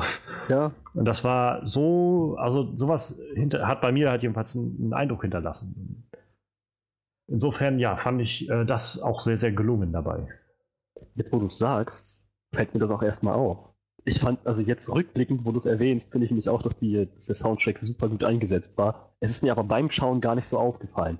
Ich ja, weiß ich, nur, dass ich irgendwie so ein, das Gefühl hatte, dass alles irgendwie stimmig ist. Schon von Anfang an eigentlich. So ja, für, für mich war es halt vor allem, äh, weil viele so Titel dabei waren, die ich gut kenne und auch irgendwie sehr gerne mag. Und dann war das immer so gleich so, okay, cool, dass sie das einsetzen. Und ich verstehe sogar, warum sie es einsetzen, weil es gerade diese Szene einfach echt gut untermauert irgendwie und sehr gut rüberbringt, um was es gerade geht. Und das hat irgendwie gleich einen Eindruck bei mir hinterlassen. Also ähm, Jonah Hill hat noch keinen Oscar gewonnen, aber er wurde zweimal nominiert. Einmal 2012 für Moneyball und einmal für 2014 für The Wolf of Wall Street. Naja, ich denke mal. Als bester Nebendarsteller. Ja, denke ich auch. Denke ich auch. Er ist, ich fand ihn nämlich auch ziemlich gut in der Rolle. Auch, ich, dazu muss ich auch sagen, auch äh, Miles Teller. Beide Schauspieler haben, finde ich, sehr gut abgeliefert. Ja. So, sie Gute haben Dynamik so miteinander. Ja, genau, einmal miteinander und dann auch in der, mit ihrer Umwelt. Im Prinzip waren sie ja zwei mehr oder weniger College Boys, jedenfalls noch in einem ziemlich jungen Alter, die ihren großen Traum haben oder genug haben davon, von der Welt irgendwie ständig nur einstecken zu müssen und sich dann in Sachen begeben, die eigentlich für sie eine Nummer zu groß sind. Wie sie dann da halt durch äh, was war das, durch Jordanien? Hm, von, jo ja, von, Jordanien ja, genau. aus äh, nach, nach in den Irak, Irak Genau. genau. Das, das, hat man halt so gut gemerkt, dass die beiden eigentlich keine Ahnung haben, worauf sie sich da einlassen, dass sie das alles bloß machen, weil, sie, weil am Ende die fette Geldsumme wirkt, winkt. Äh, ich fand ich auch mit die beste Szene im Film, muss ich sagen. Diese Szene, in, von, also diese ganze Tour, die sie da gemacht haben, war für mich irgendwie mit die beste Szene in dem Film, glaube ich. Fand ich auch. So, hat, hat die Freundschaft irgendwie unterstrichen. Ich hatte in dem Moment das Gefühl, wow, die sind echt beste Freunde. Ich kann mir nicht vorstellen, wie das ja schon so schön foreshadowed wurde an diesem Tischgespräch, hm. dass jetzt irgendwie Ephraim David in den Rücken fallen würde, letzten Endes. Ich konnte es mir nicht vorstellen, während die da so durch die Wüste gefahren sind. Ja, ja, eben das. Und dann ihr, ihr Fahrer Marlboro. Ja. Wie er dann da auf dem Auto sitzt und also während die fahren und er sitzt hinten drinne und kippt dann währenddessen den Tank nach. Auch so. Ja. So, so abgefuckt irgendwie. Also das ist halt so, das ist halt hängen geblieben bei mir vor allem. Also ich glaube, an die Szene werde ich mich auch noch lange erinnern aus dem Film, weil das äh, ziemlich einen Eindruck hinterlassen hat. Das war schon knapp. Ich meine, ja. wenn er das nicht gemacht hätte, wenn er gewartet hätte, bis sie irgendwie mal zum Stehen kommen, dann wäre die vielleicht abgeschossen worden. Mhm. War ja auch nur irgendwie Glück, dass dann die Amerikaner von vorne kamen mit dem Heli. Noch so eine Sache. Es ist halt, wie ich schon sagte, viel American Patriotismus da drin. Das war auch so ein Moment. So, sie sind halt, sie werden verfolgt von der äh, muslimisch-radikalischen Miliz da oder was, was auch immer. Und in letzter Sekunde kommt Amerika, die, die Army und rettet sie. Ja. Das, und auch, auch die Musik, die dabei lief, ich fand, ja, das ist jetzt ziemlich over the top, aber ja, der Film dreht sich im Prinzip um Amerika, Geld, Waffen, ja. Frauen und Drogen. Oh ja, Drogen. ganz vergessen. Auch ein wichtiges Thema. In dem Film Ja, sieht das man immer ich- wieder, wie Ephraim auf Drogen ist. Ja, Und ja beide also gen generell, also die kiffen ja ziemlich viel. Ja, ähm, und ähm, naja, Ephraim zieht ja auch ziemlich viel Koks, so. was vielleicht auch mit erklärt, warum er so aufgedreht ist die ganze Zeit. Aber ich fand, also was das mit den Drogen zum Beispiel angeht, ich fand das ma- manchmal so ein bisschen ab einem gewissen Punkt ein bisschen zu viel oder so zu, zu leichtfertig irgendwie mal die ganze Zeit reingeworfen, ohne dass es mal so thematisiert wurde. Es war immer muss so ein und sie nehmen wieder was und ah, er nimmt schon wieder was. Und ich, keine Ahnung, ich hätte mir halt manchmal vielleicht gewünscht, dass sie das ein bisschen, ja, ein bisschen, bisschen anders thematisieren oder ein bisschen, wenn dann zentraler stellen oder halt nicht so, nicht so mh, inflationär irgendwie in den Film reinwerfen, weil das dann irgendwann ab einem gewissen Punkt für mich so Be Bedeutung verloren hatte, weil die das einfach ständig machen. ja, okay. Andererseits hat es aber auch zu einer Szene, Szene geführt, die ich nicht vergessen werde, wie sie nämlich da am Tisch saßen mit den, äh, den Leut Leut mit den Leuten vom Pentagon Ja. dass sie total zugekifft waren. Ich weiß nicht, irgendwie diese Szene war ziemlich, ziemlich witzig. Äh, Ein Moment, Also- in dem ich gemerkt habe, dass, ja, okay, dass ich, ich bezweifle, dass das in der Realität so abgelaufen ist oder so laufen Ja, würde. Aber trotzdem ist es irgendwie echt lustig zu, zu sehen, wie zwei möchtegern Waffenhändler komplett zugekiffter vor, dem, vor der US-Regierung sitzen und versuchen, da irgendeinen Deal abzuhandeln. Ja, so witziger fand ich ja dann eigentlich noch ihren Weg dahin, wo sie irgendwie in dem, in dem Gang waren und Ephraim da mittendrin stehen irgendwie, Alter, das klingt doch nicht, als ob wir nur zwei Mann wären, oder? Ja. Es war so, erst hat das so irgendwie, ge- ja, so dieses völlig bekifft irgendwie so eingefangen. Das hat wiederum eigentlich, fand ich, also die Sache mit den Drogen, fand ich, hat noch dieses College Boy Charakterwesen ein bisschen eingefangen. So, sie sind halt noch mehr oder weniger unreife Kinder im Körper von ausgewachsenen Ja. Ja, auf jeden Fall. Ja. Dann wäre ich am Ende von den Sachen, die mir gut gefallen haben. Ich glaube, ich bin auch durch. Ich glaube, ich habe jetzt nicht mehr so viel, was mir noch so direkt einfällt. Also Bradley Cooper war halt auch okay, so, mit dem, was war er halt macht. da. Genau, er, er war halt irgendwie so wenig dabei, ne? Also es war halt irgendwie, oh, das ist Bradley Cooper und irgendwie macht er das auch gut, aber ja, ist jetzt auch irgendwie nur so in drei Szenen mal kurz da gewesen. Ja, er hatte schon eine wichtige Rolle irgendwie. So ein Also das, was- Schlüsselelement, ja. Ja, genau. Das, was er seine, die Handlung seiner Figur war schon ausschlaggebend für das, wie es dann gelaufen ist letzten Endes. Oh, da fällt mir ein. Es gibt auch noch eine Sache, die mir gut gefallen hat. Ich fand, also dafür, dass der Film ja irgendwie schon Action-Komödie ist, war das ein ziemlich, ziemlich gewagter Move, aber gelungen, wenn du mich fragst, äh, dass sie den auf so einer doch ernsten Note haben enden lassen. Es ist dann eben nämlich nicht alles Friede, Freude, Eierkuchen und sie wandern, naja, sie wandern in den Knast. Zumindest einer von Hm. ihnen, also Ephraim wandert in den Knast und äh, David muss, glaube ich, sieben Monate Hausarrest, Hausarrest hat er, ja. absitzen. Genau, ja, also sie, sie werden geschnappt. Dieser ganze Traum platzt einfach nur, den sie hatten vom Naja, die, endenden Cash Money und so. Letzten Endes wird er, muss er wieder zurück zum, oder muss, was heißt muss? Er Er geht entscheidet sich wieder dafür, ja. Masseur zu werden. Äh, also, das ist dann die Lektion, die er gelernt hat. Naja, und es sind Leute gestorben auf, auf ihrem Weg zum Geld. Leute, Ja. die mit ihm befreundet gewesen sind. Baschkin. Ja, genau, Baschkin. Letzten Endes wird ihm Geld bezahlt von, äh, ich suche gerade den Namen des Charakters. Wow, schwer zu finden. Wen meinst du denn? Bradley Coopers Charakter. Äh, Henry. Henry irgendwas. Gerard. Genau. Gerard, ja. genau. Also, ähm, letzten Endes zahlt ihm Bradley Coopers Charakter Henry Gerard eine satte Geldsumme, um keine weiteren Fragen mehr zu stellen. Ja, ja, genau. Wie das denn alles da gelaufen ist in Obwohl wir ja Albanien. die Auflösung nicht kriegen, ob er das Geld dann nur annimmt oder nicht. Er Wiederum, sitzt halt da und kocht. Ja. Also ich bezweifle, dass er sagen kann, nö, ich gehe dann jetzt. Deshalb, er wird es wahrscheinlich schon nehmen, aber wir wurden auf so halt einer schon offenen so. Note dagelassen. es wirkte auf mich so ein bisschen wie die meiste Zeit des Films haben wir gesehen, wie die beiden sich ihren Traum vorstellen. Und am Ende kam dann die harte Realität. So läuft es nämlich wirklich. Das ist alles schmutzig und das ist, da fließt Blut, da gehen Leute in den Knast. Hm. Ist eben nicht alles so hier, ja, Marktnische und wir machen Haufen Kohle. Ja. Das fand ich ziemlich gut noch eingesetzt, dass sie halt auch echt den Mut gehabt haben, den Film so enden zu lassen. Ich glaube, das ist ein guter Angelpunkt, um in die andere Richtung zu gehen. Ähm, also ich finde es mutig, dass sie sowas gemacht haben. Ich muss sagen, für mich hat es nicht so ganz funktioniert.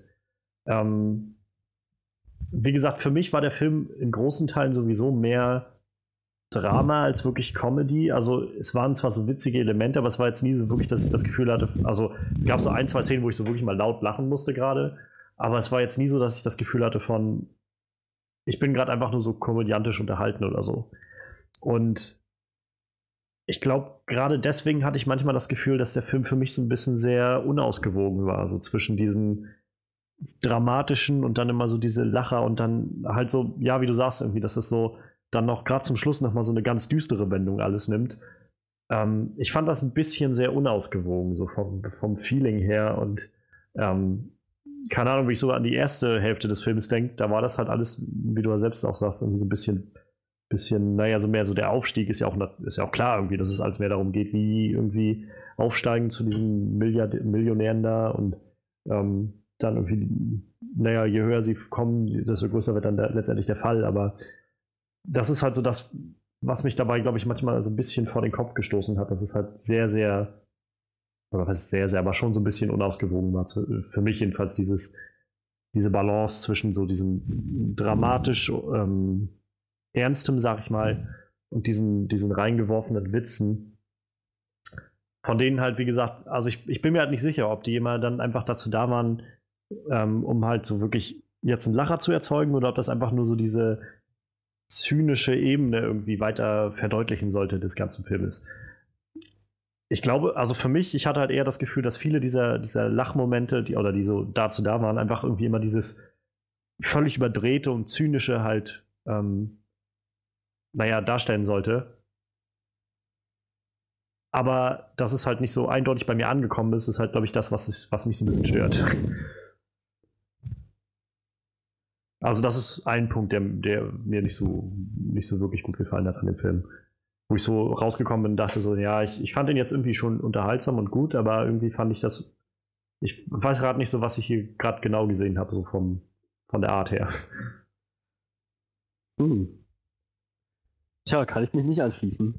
Ich fand nämlich diese Kombination aus dramatischen, komödiantischen Elementen eigentlich ganz, ganz gut gemacht. Auch, also insgesamt auch gut gemacht.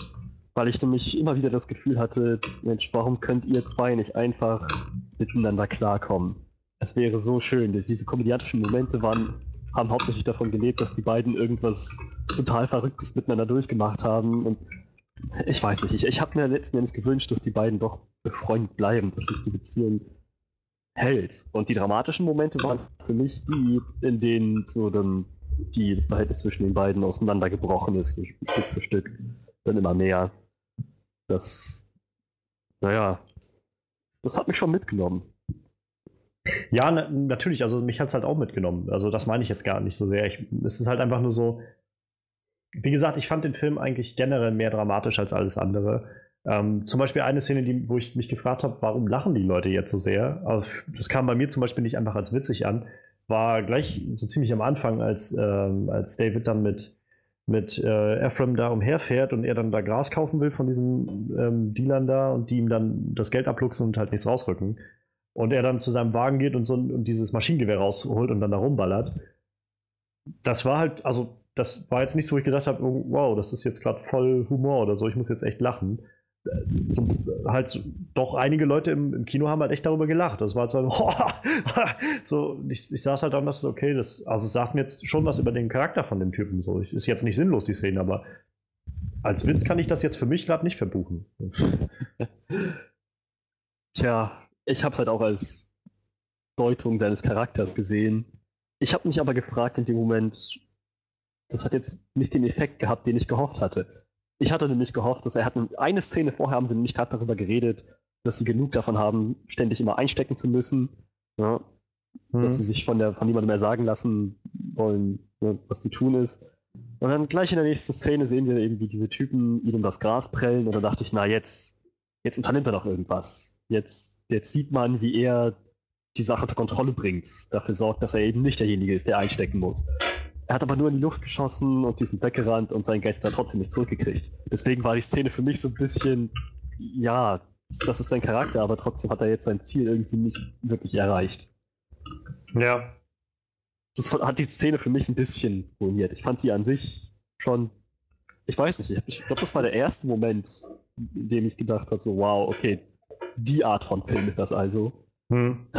Aber es ist halt, also die, Szene ist halt ziemlich aufschlussreich gewesen, so über den, einfach über den Charakter von, von Jonah Hilder. Aber ja, ist halt jetzt nicht irgendwie mega ertragreich so für den Zuschauer, glaube ich, gewesen, wie du nee, sagst. So. Ja, also ich glaube, mal davon ab, irgendwie, dass, dass ich den Film halt manchmal sehr unausgewogen fand und ich fand auch, dass zum Beispiel nach dem, nach diesem Irak-Plot, als der dann rum war, fand ich äh, den auch bisschen, also vom Pacing halt ein bisschen unausgewogen. Also da hatte ich manchmal das Gefühl, dass sich das gerade ein bisschen sehr zieht alles. Ähm, und der halt ein bisschen sehr an Geschwindigkeit verloren hat danach. Ähm, also ich weiß, ich kam dann halt aus dem Kino raus und dachte so irgendwie, meine, ich habe, also ich hatte dann, als ich rauskam aus dem Kino, so das Gefühl von, ich weiß nicht, der ging auch jetzt bestimmt zweieinhalb Stunden oder sowas. Und dann war es halt irgendwie, keine Ahnung, bisschen über eineinhalb Stunden oder so. Einfach weil sich so in der zweiten Hälfte hat sich, finde ich, einiges sehr gezogen, was sie da gemacht haben. Ähm, aber mal davon ab, also ich glaube, das größte Problem, was ich mit dem ganzen Film habe, ähm, was eigentlich schade ist, weil ich glaube, das wäre so ein, ist, oder ist so ein zentrales Element, ist halt diese ganze äh, Love Story um, um die Frau mit, also von, von David, ich habe jetzt ihren Namen vergessen. Ähm, ist, glaube ich, hieß sie. Ja, ist. Ähm, ich fand die, also ich fand die eigentlich nur so als, ich hatte halt das Gefühl, dass es einfach nur so ein so ein treibendes Element halt da ist. Einfach nur, damit man den Plot an ein, zwei Stellen halt immer weiter vorantreiben kann. Ähm, wir haben sie irgendwie in kaum Szenen gesehen. Es wurde auch irgendwie immer nur so Probleme, die die beiden hatten. Also ich meine, sie hat rausgefunden, dass er ein Waffenhändler ist und man sieht irgendwie eine kleine Unstimmigkeit in ihrem Schlafzimmer. Das war nicht mal ein wirklicher Streit oder so. Und selbst dann ist es so ein, okay, ja, weißt du, ist eigentlich schon, ist eigentlich okay, weißt du. Ich meine, ich bin gegen Krieg und so, was irgendwie vorher so extra breit ausgedehnt wurde, dass sie eigentlich voll gegen Krieg ist und dann war das so ein, ja, ist schon okay. Ich meine, ich, ich füge mich dem Ganzen und dann irgendwann packt sie die Koffer und haut ab, was auch irgendwie erst nach zig Malen kommt, wo ich so gedacht habe, irgendwie, warum ist sie eigentlich immer noch damit einverstanden, was er da macht und warum stört sie sich eigentlich nicht an dem ganzen Kram, was der da gerade passiert oder sowas. Und letztendlich ist es halt auch wieder so ein, ja, okay, es ist alles gut. Also ich meine, Happy End, wir sind doch alle noch zusammen. Und solange du einfach ehrlich bist und hey, ja, du hast lauter illegales Kram, illegalen Krams gemacht, aber und mich darüber belogen und so, aber hey, bestimmt gut für unsere Tochter. Also, wie gesagt, ich fand das, ich fand die Szenen an sich halt sehr schön, die sie mit, mit Miles Teller hatte, weil ich einfach das Gefühl hatte, dass die beiden echt eine schöne Chemie haben. Aber ich fand halt so, wie sie den Charakter eingesetzt haben, das einfach nur als, keine Ahnung, einfach nur so als, als ja, willkürlich immer so, um, um so den Plot voranzutreiben. Genauso wie ich mich halt gefragt habe, irgendwie, wir haben so viel gesehen, wie, wie äh, David immer wieder weg war und auf Reisen war und so, wo ich mich halt gefragt habe, warum sagt sie nicht eigentlich sowas wie, keine Ahnung, du bist irgendwie nie hier, vielleicht sollte ich vielleicht deshalb einfach gehen. Weil, ja. naja, du bist ja sowieso nicht da. Und siehst unsere Tochter nicht. So. Vielleicht wurde es ja impliziert. Also, man sieht eben, dass er, dass, dass er sich zwischen der Arbeit, die er macht, zwischen dem Haufen Geld und Zeit mit seiner Familie entscheiden muss, mehr oder weniger. Er kann nicht beides gleichermaßen gut auf ja, die Reihe kriegen. Nee, nee, das nicht. Aber gerade das ist halt, was mich so ein bisschen stört, dass sie das halt an vielen Stellen einfach so hinnimmt. So mit so einem, ja, ist schon okay. Ich verstehe das. Ist ich schon fand echt, das ehrlich gesagt okay. erfrischend, weil ich habe das so direkt auch mit äh, Breaking Bad verglichen. wir haben ja da Walter White, der illegalen Kram macht, um möglichst schnell an möglichst viel Geld ranzukommen. Und Skyler, die nie aufhört, ihm deswegen in den Ohren zu liegen. Und das ist furchtbar. Und jetzt zum ersten Mal hatte ich so das Gefühl, ja, hier haben wir jemanden, dessen Lebenspartnerin nicht unbedingt einverstanden ist, aber ihn trotzdem nachvollziehen kann. Und das auch ja, das fand ich ganz schön. Ja, also klar, ich fand das auch irgendwie, auch diesen Anruf von ihr war irgendwie sehr nett. Also auch, dass sie meinte, so von wegen, ich habe mir halt nie drüber Gedanken gemacht, wie das für dich ist oder so. Ähm, aber trotz allem habe ich halt so das Gefühl gehabt, dass es an vielen Stellen einfach so, so abgenickt wurde, halt mit so einem Halbsatz irgendwo, von wegen, ja, ist schon okay und, und jetzt mach einfach weiter so. Also wenn wir sie dann überhaupt gesehen haben. Ich hatte generell das Gefühl, dass sie nur so an ein, zwei, gefühlt an ein, zwei Stellen mal im Film irgendwo auftauchte. Und wie gesagt, am Ende hat das irgendwie alles nicht viel für mich hinterlassen, so in dem ganzen Film. Also ich glaube halt, der, also für mich, als ich rauskam, war, hatte ich das Gefühl von, das diente halt alles nur dazu, dass er zum Schluss wieder einen Grund hat zu sagen, es gibt halt was Wichtigeres als, äh, als halt dieses ganze Geldgeschäft und so weiter. Und dass er irgendeinen Grund hat, sich abzuwenden von, von Jonah Hill. Ähm, was natürlich irgendwo gut ist, das zu haben, aber ich habe halt nur das Gefühl gehabt von, das ist jetzt da, weil wir das gerade brauchen, nicht von, nicht das Gefühl von, das ist jetzt da, weil es halt gerade dem naja, so wirklich flüssig und, und stimmig in das ganze Paket reinpasst. Tja, also ich fand sie war letzten Endes mehr oder weniger so ein Dranhängsel an äh, David Pacus, also Miles Tellers Charakter. Mhm. So.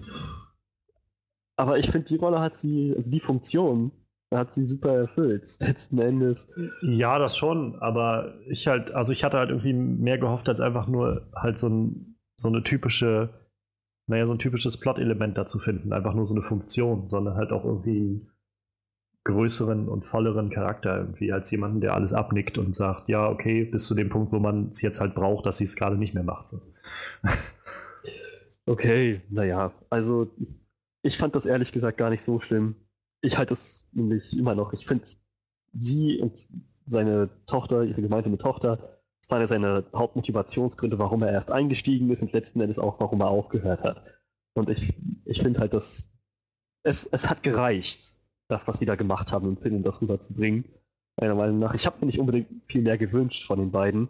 Ich hätte mir aber eine andere Beziehung zwischen den beiden gewünscht. Das, das ist eine Sache, die mich sehr gestört hat. Es gab Plotpoints, die so unglaublich dumm waren, dass sie echt mal die Hälfte der Probleme im Film hätten sparen können. Ich, äh, ich sag mal direkt, warum, warum lügt David so notorisch? Was hätte es nicht einfach gereicht, wenn er ja am Anfang sagt, so und so, ich weiß, wir sind beide gegen Krieg, aber wir haben jetzt eine gemeinsame Tochter und so weiter, wir müssen an die Zukunft denken also mache ich jetzt was, was mir nicht unbedingt gefällt, um, um Geld zu verdienen. Das hätte er von Anfang an sagen können und sie hat ja. auch selbst im Laufe des Films noch gesagt, so, es stört sie gar nicht so sehr, was er macht, sondern dass er sie belogen hat. Das stört sie hauptsächlich. Deshalb glaube ich, wenn er ihr die Wahrheit gesagt hätte, von Anfang an, hätte es keine Probleme gegeben. Ein weiteres Mal, als sie dann nämlich ihre Sachen so generell mit der Tochter abhauen wollte, da hat sie, äh, hat sie, mir, hat sie mir gesagt, ja, ich ja, habe ja. rausbekommen, du warst nicht äh, ja, ja, du Hotel. Warst, und genau, du bist in den Irak gefahren und so. Aber dann, dann fragt sie noch explizit, gibt es noch irgendwas, was du mir erzählen möchtest? Und er sagt nein. Hm. Wie blöd muss man eigentlich sein? Die Erkenntnis, zu der er nämlich später gekommen ist im Film, dass er gesagt hat, so jetzt, jetzt reicht, ich sage jetzt nur noch die Wahrheit zu der Erkenntnis hätte er eigentlich schon in diesem Moment kommen können, dass er sagt so, okay, ja, sie weiß eigentlich schon, was abgeht. Jetzt muss ich sie noch nicht noch wegen Geld belügen, das irgendwo in der Kloschüssel versteckt ist. Ja. Das, ist, das, fand ich, das fand ich ziemlich bescheuert. Was mir gerade so auffällt, wo du das so alles aufzählst, auch ein ziemlich, naja, eigentlich altbackenes Familienbild, was da vertreten wird, oder? So der Mann, der irgendwie die ganzen Entscheidungen trifft und, und die Familie ernähren muss. Und sie ist irgendwie, also es wurde jetzt nicht gesagt, dass sie irgendwie irgendwas macht. Und, ah, ja. Ähm, und auch so, also wo du das gerade meintest mit dem, er hätte ja mit, äh, hätte ihr das ja von Anfang an sagen können. Ein Wund also seltsam, dass er nicht einfach, wenn, er, wenn die zusammenleben und auch irgendwie zusammen eine Tochter großziehen wollen, dass er nicht vielleicht sich auch mit ihr, naja, abspricht, was er dann macht und sagt irgendwie, hey, pass auf, ich habe da ein Jobangebot bekommen oder sowas, sondern so ein, ja, ich mache jetzt bei meinem Kumpel damit und wir verkaufen Decken an die Regierung. Und später dann, ja, wir ver verkaufen Waffen an die Regierung. Ja, Schatz, das ist schon okay. du wirst schon wissen, was gut ist für diese Familie. Ja, okay, gut, das ist ein altbackenes. Also fiel mir jetzt bloß gerade so auf, wo du das so gesagt hast, so mit diesem, dass sie, dass er das von Anfang hätte sagen können, wo ich so gedacht habe, irgendwie, er hätte ja auch einfach sie fragen können oder einfach nur drüber mit ihr drüber reden können. So, ich habe ein Jobangebot bekommen, meinst du, wir sollten das machen? So. Oder ich sollte das machen. Tja, ja, sie hatte wirklich nicht besonders viel Mitspracherecht, ne? Sie war die die Mutter, die halt sich aufgeregt hat, dass ja. der Brötchenanschaffer nicht zu Hause war. Und also ich, ich finde, das war halt von Anfang an klar so. Seit der ersten Szene, wo sie aufgetaucht ist und die beiden halt irgendwie sich äh, halt so irgendwie, wo die noch sehr innig waren, kurz bevor sie dann auch kam und gesagt hat, sie ist schwanger, war mir irgendwie klar, okay, das dient jetzt dazu, dass sie nachher irgendwann mit ihm sich von ihm trennt, weil ihr das alles nicht passt mit seinem, was er da macht. Und ja, ja, irgendwo haben wir das alles schon mal gesehen. Ja, na, das sowieso, ja. Ja, und also mal losgelöst von diesem, wie gesagt, das war so, glaube ich, mit das Größte, was mich gestört hat an dieser ganzen Sache. Ähm, dieses, naja, was, was sie halt aus der, einfach, dass sie diesen ja doch irgendwie zentralen Charakter mit so zu, einfach nur zu so einem, zu so einem Plot-Element einfach runtergefahren haben.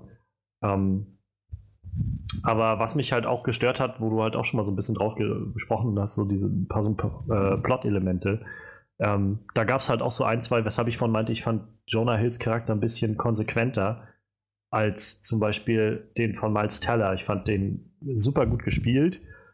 Ähm, vor allem dann ab der zweiten Hälfte. Ich muss aber auch sagen, in der deutschen, im Deutschen war es auch so, dass die Synchro echt nicht so geil war. Also von Miles Teller jedenfalls. Fand oh. ich für mein Empfinden. Da kam echt so einiges nicht rüber, was sie da hatten. Ähm, deshalb habe ich vielleicht auch die ersten 30 Minuten oder so gebraucht, um damit warm zu werden. Aber auf jeden Fall gibt es so ein, zwei Momente, wo ich halt mich gefragt habe, so irgendwie untergräbt das gerade so ein bisschen, naja, was passiert ist in dem Film und was sein Charakter nämlich auszeichnet. Also das, das was mir am, wo mir das halt direkt aufgefallen ist, ist diese Szene, wo sie in Albanien sind und ähm, er dann meint, ähm, so von wegen auf die Idee kommt, also Jonah Hill auf die Idee kommt, wir packen das ganze Zeug einfach um. Und er dann meint, ähm, aber das ist illegal. und, er, und er dann, ja, kriegt doch keine Mütze ungefähr.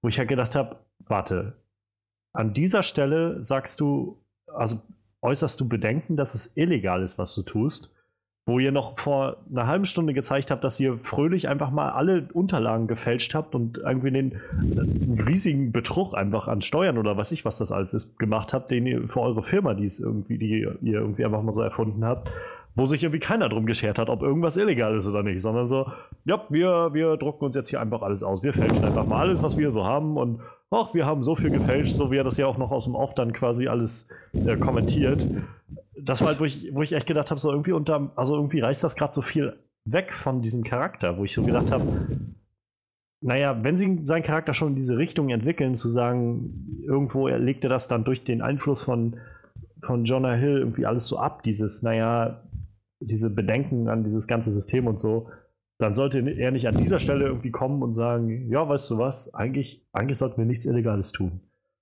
So, so als, ob sie, als ob er bisher nichts Illegales gemacht hat. So. Ja, gut, jetzt wo du sagst, das ist auch eine Sache, die mich auch gewundert hat. Und ja, ich weiß nicht, das ist halt so, das sind so die Momente, wo ich das Gefühl hatte, der Film stellt sich gerade einfach so ein bisschen selbst ein Bein. Das war halt einfach ein bisschen schade, so insgesamt. Und ähm, ja, ich, ich komme noch mal einmal drauf zurück. Ich glaube, das ist einfach aber auch eine Sache von, von dem, naja, ich weiß nicht, den Erwartungen, die ich so dran hatte an den Film. Wie gesagt, der Film Lord of War, ich, also ich finde den Film wirklich, wirklich gut obwohl ich ihn auch schon länger nicht mehr gesehen habe, vielleicht sollte ich ihn noch mal wieder schauen, aber mit Nicolas Cage und er spielt halt auch einen, so einen Waffenschieber. Ähm, Jared Leto spielt übrigens auch mit, spielt sein Bruder, glaube ich. Oh, cool. ähm, die beiden spielen, glaube ich, irgendwie Ukrainer oder so, also irgendwie so Osteuropäer, die früh irgendwann nach Amerika ziehen und da aufwachsen und dann da anfangen, so ein bisschen mit Waffen zu dealen und dann nachher irgendwie groß, halt richtig groß werden und auch so Millionen Deals und so ein Zeug machen und aber alles so, ich glaube, ähm, Mitte der 80er oder sowas bis in die 90er rein. Und auf jeden Fall, ähm, der Film behandelt halt, ist halt auch sehr, sehr, sehr zynisch. Also die erste Szene allein ist, ist so unglaublich gut gemacht. Kann ich dir nur empfehlen, oder kann ich allen nur empfehlen, nachher mal vielleicht in der Podcast rum ist, einfach mal bei YouTube äh, einzugeben, äh, Lord of War äh, Opening Scene oder sowas, weil man im Prinzip die Reise einer Kugel sieht. Und es wird dann, geht quasi los damit, wie aus Metall halt diese Kugel gestampft wird. Und dann siehst du halt die ganze Zeit so, als ob eine Kamera oben auf dieser Kugel drauf sitzt, wie die sich halt so bewegt, wie sie dann so übers, äh, übers Band fährt und dann irgendwie in die Kiste fällt und die Kiste zugemacht wird, dann geht die Kiste wieder auf und sie wird dann irgendwie von Händen irgendwo rausgeholt und umgepackt und dann wird die wieder zugemacht und dann äh, geht die wieder auf, dann sind das andere Hände, die da reingreifen und irgendwann wird die ein Magazin gesteckt und die ganz ähm, und irgendwann siehst du dann quasi, wie naja, diese, wie es um sie herum wackelt und sie dann irgendwann in einem Lauf liegt und nach vorne schaut. Und dann wird sie halt abgeschossen und fliegt halt nach vorne und dann siehst du halt so für einen Bruchteil einer Sekunde, dass sie halt direkt auf so ein afrikanisches Kind zufliegt. Und dann ist halt das Bild schwarz. Und die ganze Zeit, bis halt dieser Schuss quasi kommt von der, von der Kugel, ähm, läuft im Hintergrund der Song For What It's Worth von äh, Buffalo Springfield, wo es halt ja auch so gerade um, also der hat halt eigentlich so ein sehr, sehr, ja, sehr, sehr belebtes Tempo oder sehr, sehr belebte Charakter und fröhlichen Charakter irgendwie. Auch wenn es eigentlich darum geht in dem, in dem Lied, dass irgendwie irgendwer erschossen wurde. Und also diese Szene ist sehr, sehr, sehr, sehr kraftvoll und zeigt halt auch, worum es in dem Film ganz doll geht. Nämlich es geht um Waffenhandel, darum, dass damit echt unglaublich viel Geld gemacht wird. Also ich, und Nicolas Cage hat auch viele Szenen, wo er so, so ein bisschen vierte Wand durchbricht und so direkt mit der Kamera oder mit dem Publikum redet. Und ähm, in, also so eine ähnliche Szene, so ähnlich wie die jetzt auch äh, War Dogs losging. Bei War Dogs war es noch so, dass Miles Teller auch ähm, quasi kommentiert hat, dieses ganze, wenn ich das hier sehe, dann sehe ich irgendwie nicht, nicht Patrioten, die unser Land verteidigen, sondern ich sehe hier 17.000 Dollar oder was das waren, die ja. quasi an einem Menschen dran sind. Und ähnlich ist es halt auch bei äh, Nicolas Cage, der halt ähm, meinte irgendwie, ich weiß nicht, wie er das sagt, irgendwie einer von zwölf ähm, Menschen auf der Erde besitzt eine Waffe oder sowas. Und ähm, die wird so und so oft abgefeuert oder sonst was. Und dann ist so sein, sein letztes, sein letzter Kommentar, bevor dann quasi der Film so richtig durchstartet. Ähm, man, die Frage, die sich halt stellt, wie bewaffnet man die anderen elf? Und ja, das hat mich so ein bisschen auch an War Dogs, oder da hat mich War Dogs so ein bisschen dran erinnert, und da vielleicht noch meine Erwartung ein bisschen bestärkt, dass, ich, dass das in so eine Richtung geht, aber ging es dann eben nicht, weil Lord of War setzt sich halt ganz, ganz stark damit auseinander, naja, so Waffenhandel, wie viel Geld damit gemacht wird und wie unwichtig Menschenleben und sowas werden, weil man da halt auch ganz, ganz viel sieht, so was richten Waffen eigentlich an in so Kriegsgebieten und so weiter. Wie gehen Leute, so, so Warlords und sowas, die halt an so eine Waffen rankommen, dann dadurch, wie gehen die damit um und, und was richtet das an und was macht das mit den Menschen, die die verkaufen? Dass die nämlich an irgendeinem Punkt dann sagen, ja auch, es ist halt ein Geschäft, ich kann den Leuten nicht abnehmen, was sie mit ihren Waffen machen, das müssen die schon selber machen, wissen. Und ich glaube, das war so ein bisschen, was ich, naja, irgendwie auch erwartet hatte bei War Dogs, dass sowas ein bisschen mehr noch herausgearbeitet wird, so dieses, also ich, wir haben jetzt viel gesehen von dem Geschäft, was halt der Waffenhandel ist aber irgendwie wurde nicht wirklich gezeigt, was diese Waffen eigentlich, also dass die Leute sich mal damit auseinandergesetzt haben, was das eigentlich wirklich bedeutet, dass sie damit Waffen handeln. Es wurde halt einfach in dem Film, wurde es halt anders bearbeitet mit so einem, naja, es ist halt ein Handel, die Waffen werden sowieso verkauft und wir machen halt die kleinen Geschäfte, die so vom Tisch fallen. Punkt. wo, wo ich halt, wie gesagt, ich, ich mag den Lord of War sehr gerne und ich mag halt auch eigentlich diese, diese Botschaft dahinter, ähm, dieses sich halt damit auseinanderzusetzen, was das eigentlich anrichtet. Und, und dass man halt das als Nutzen im Geschäft macht. Und wie gesagt, wir haben in War Dogs viel gesehen, wie dieses Geschäft funktioniert, was auch schon irgendwie widerlich genug ist. Ähm, wie die da irgendwie auf ihrer selbstgemachten Ebay-Seite dann da von der Regierung aus irgendwie die, die Deals verteilen, wer irgendwie was davon. Und irgendwie ja, weil ja auch alles gekauft wird und irgendwie man muss ja so unglaublich viele Waffen haben, aber halt ein bisschen noch daran abzutauchen, was das eigentlich impliziert, nämlich wie viel Leid das eigentlich bringt und dass man halt nur mit dem Leid anderer Leute viel Geld verdient. Das kam so ein bisschen knapp in dem Film. Ich glaube, der Film wollte seinen Fokus auch nicht darauf setzen, nur ich habe, glaube ich, meine Erwartungen so ein bisschen darauf fixiert gehabt.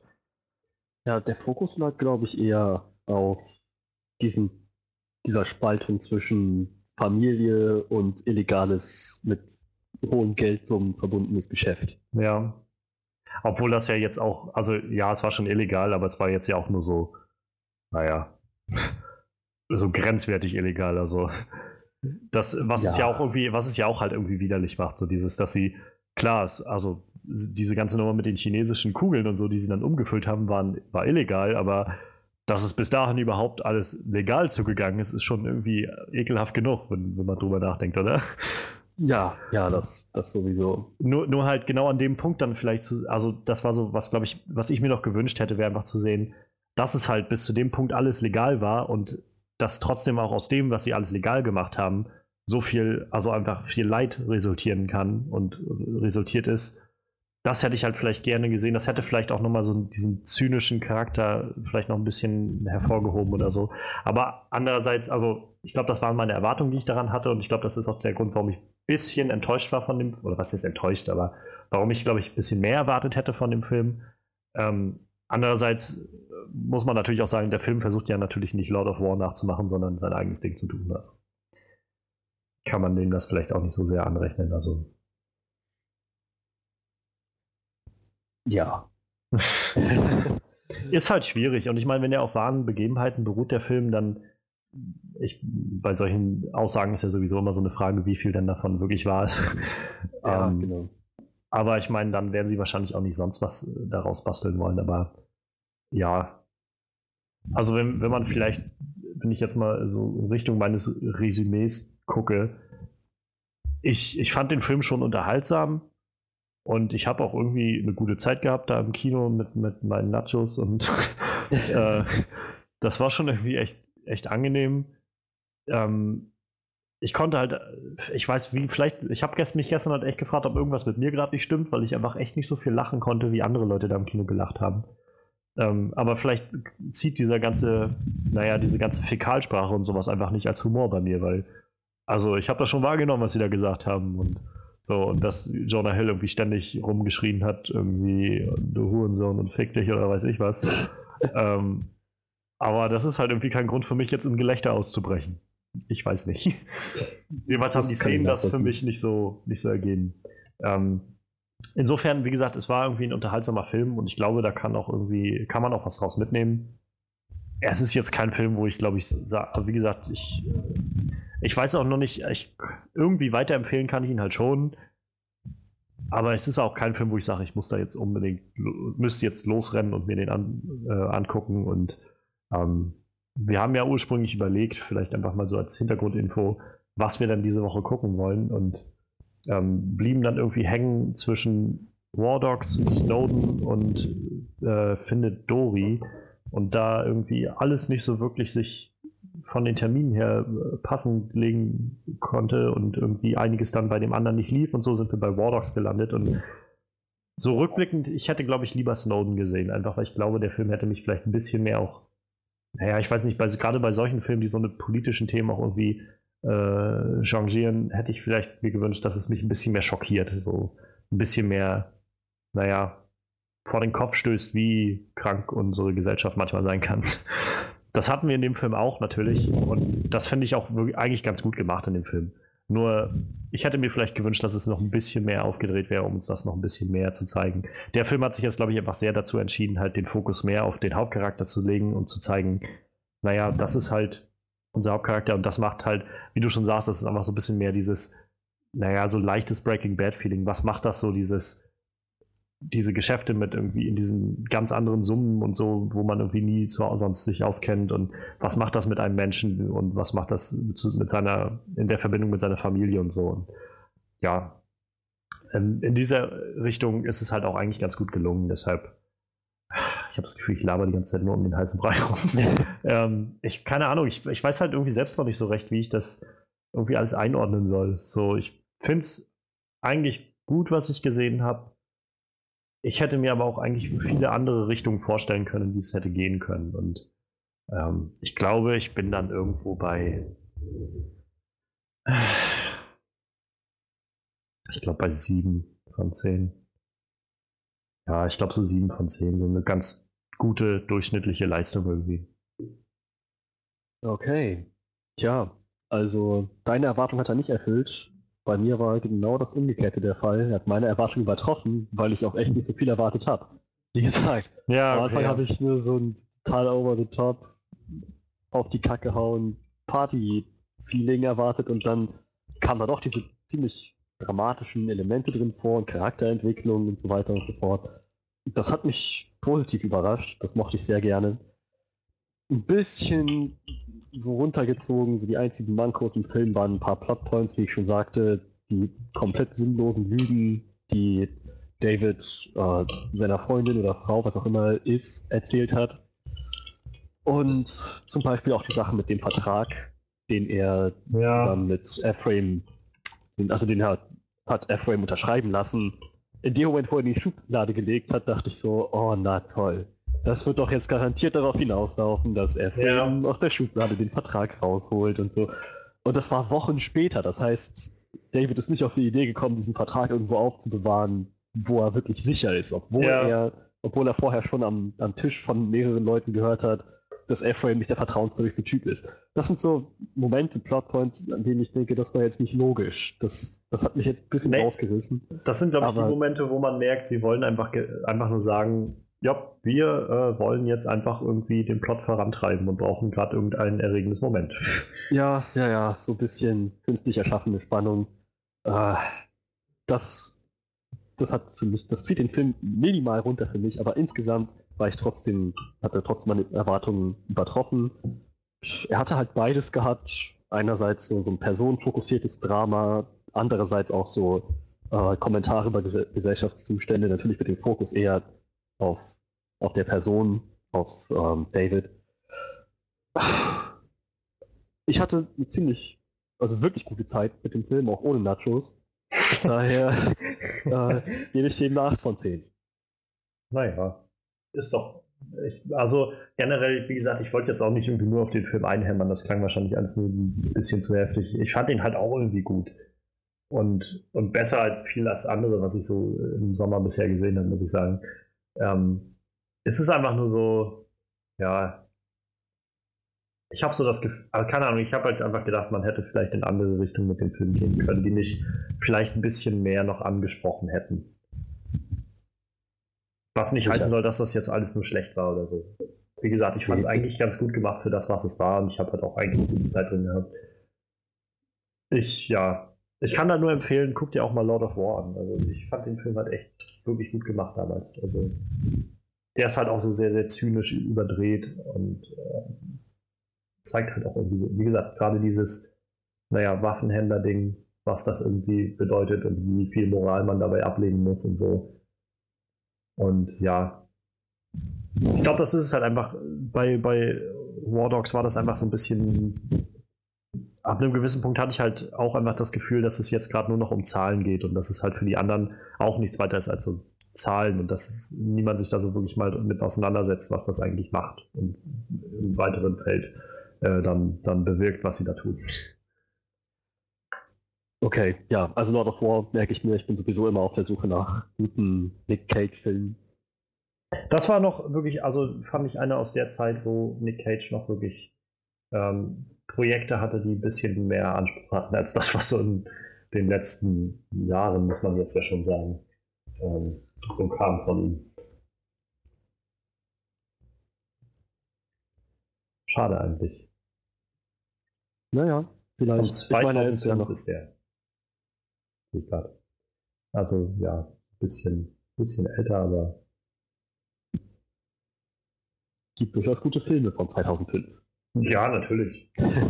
Und wie gesagt, ich glaube, das ist auch noch so die Zeit, wo Nick Cage noch so einigermaßen was. Also, er hat auch immer noch viel drauf, aber da hat er halt damals noch, ja, noch so ein bisschen mehr äh, Wert drauf gelegt, was er denn für Filme macht. Von wann war Ghost Rider? Gute Frage, schauen wir mal nach. Der dürfte auch so Mitte der 2000er oder so gewesen sein. 2007. Ja, Und dann 2012 der zweite Teil. Es gab einen zweiten Teil, oh, das ist ja. an mir vorbeigegangen. Der zwar, also ganz ehrlich, den zweiten Teil habe ich mir mal angeschaut, dann zu Hause irgendwann. Und ehrlich, das war einer der Filme, wo ich zu tun hatte, mich mittendrin auszumachen, weil ich gedacht habe, ist das gerade scheiße. Also ich fand diesen Film so, so schlecht gemacht. Von, oh. Also von der Story über das völlig überdrehte Schauspiel bis hin zur Kameraführung, die so verwackelt und kaputt irgendwie war. Und sie haben dann die wenigen guten Schauspieler, die sie in dem ersten Teil hatte, dann durch schlechtere oder unbekanntere Schauspieler ersetzt. Und das wirkt ja alles nicht, nicht irgendwie konsistent mit dem ersten Film und ich weiß nicht, also ja, ich fand den echt. Also die einzige coole Szene ist, wo sie irgendwie auf so einem ähm, auf so, einem, äh, so einer Baustelle sind und er dann zum Rider wird und dann setzt er sich an so einen riesigen Bagger irgendwie oder sowas ran, mit so einem riesigen Schaufelrad. Und das ganze Ding steht dann irgendwann in Flammen. So. Das sieht halt sehr cool aus. Aber ich glaube, da ist auch das ganze Budget für, von dem Film drauf. Also, ja, stopp Und der, der Typ, der, ähm, der Schauspieler, der bei ähm, Game of Thrones ähm, Mans Rider spielt, der spielt den Teufel in dem Film. Okay, das kann ich mir aber gut vorstellen. So, ja, aber es wirkt halt trotzdem irgendwie nicht konsistent mit dem ersten Film, wo der Teufel von Peter Fonda gespielt wurde und irgendwie auch so einen ganz anderen Charakter hatte als das, was er beim zweiten Teil hat. Ich weiß nicht, keine Ahnung. Ja, das ist ein bisschen seltsam. Aber der Ghost Rider ist jetzt ja wieder im Marvel-Universum. Ah, sehr schön. ist jetzt, Vielleicht äh, gibt es da Hoffnung. Vor zwei, drei ähm, Wochen, ich glaube vor zwei Wochen oder so, ist äh, Agents of Shield Staffel 2 gestartet und da taucht der Ghost Rider drin auf. Also es oh. gibt auch schon, gibt auch schon online ein paar Szenen, kann man sich schon angucken von denen. Also wenn man die Folgen guckt, dann sowieso, aber die Szenen gibt es auch schon online, wo er auftritt und dann so kämpft. Und ähm, es ist, glaube ich, auch eine neue Auflage des Ghost Riders. Also, ähm, also basiert auf neuer Auflage der, aus den Comics, meine ich. Weil der ähm, neue Ghost Rider ist halt so ein junger Typ, so ein Latino. Der fährt auch kein Motorrad, der fährt so ein Muscle Car. Ah, okay. Oh, aber es also es ist, glaube ich, ganz gut gemacht. Es hebt sich halt so ein bisschen ab von dem ganzen, ähm, von dem ganzen alten Nick Cage Ghost Rider. Aber es ist schon ziemlich cool. Also ich, die Szenen, die ich jedenfalls gesehen habe, sahen sehr gut aus. Ich habe noch nichts von Agents of Shield gesehen. Also die ersten zwei Folgen habe ich mal irgendwann angefangen und dann aufgehört, weil ich die überhaupt nicht geil fand irgendwie. Ähm, und man sagt, also man sagt ja auch immer wieder, dass Agents of Shield erst ab zweiter oder dritter Staffel dann wirklich besser wird. Aber wie gesagt, gerade die vierte Staffel, wo jetzt der Ghost Rider drin ist, regt mich gerade so ein bisschen an. Vielleicht sollte ich mir die doch nochmal anschauen. Okay, gut zu wissen. Also. Ich sehe gerade bei Ghost Rider, äh, Ghost Rider 2 Spirit of Vengeance, äh, der Writer des Films war David S. Goya. Oh. Seine, seine besten Filme bei äh, Highest Rated Movies bei, bei Rotten Tomatoes sind Batman Begins, 84%, äh, Batman Gotham Knight, ein DC Animated Film, bei 83 Prozent. Dann kommt sein drittbester Film, das ist Blade 2 mit 57 Prozent. Und dann Man of Steel mit 55 Prozent. Und in der Liste haben wir natürlich auch noch die Klassiker wie ähm, Blade Trinity 25 Prozent. Ähm, Mission to Mars 25 Prozent. The Puppet Master, Kickboxer 2 und natürlich äh, Batman wie Superman, Dawn of Justice 27%. Tja, äh, er hat vielleicht, also auch gute Sachen gehabt. Ja, vielleicht sollte DC aber trotzdem mal drüber nachdenken, vielleicht einen anderen Writer sich zu holen. Ja. Und, also Batman Begins zum Beispiel, 84 Prozent. Aber da wird halt auch Christopher Nolan als hauptsächlicher Writer angegeben und David S. Goya dann als zweiter Writer. Ja, wird vielleicht so seine Gründe haben. Ich mhm. weiß, dass er Batman Gotham Knight geschrieben hat und ich habe den gesehen und ich fand ihn ziemlich gut. Äh, aber naja, ich, er war vielleicht nicht unbedingt hochmotiviert für Batman wie Superman. Aber ich sehe gerade ähm, bei Batman Gotham Knight gab es 1, 2, 3, 4, 5, 6 verschiedene Writer, die daran gearbeitet haben. Ja, man könnte natürlich argumentieren, dass er trotzdem noch den Löwenanteil gehabt hat. Das kann sein. Also. Zack Snyder ihn später für Batman wie Superman dazu holt. Ja, das stimmt. Ja, ich denke mal, auch bei Batman wie Superman wird wahrscheinlich auch Zack Snyder als der hauptsächliche Writer angegeben sein, oder? Äh, egal. Also als erster wird Chris Terrio, dann David S. Goya und dann Zack Snyder. Ja. Bei Batman wie Superman. Ja, ich will auch gar nicht David S. Goya jetzt auf die Füße treten. Er wird schon, wird schon seine Arbeit gemacht haben. Umsonst würde er wahrscheinlich nicht für solche Projekte hinzugezogen werden. Nee, sicher nicht. Aber es gibt einem zu denken.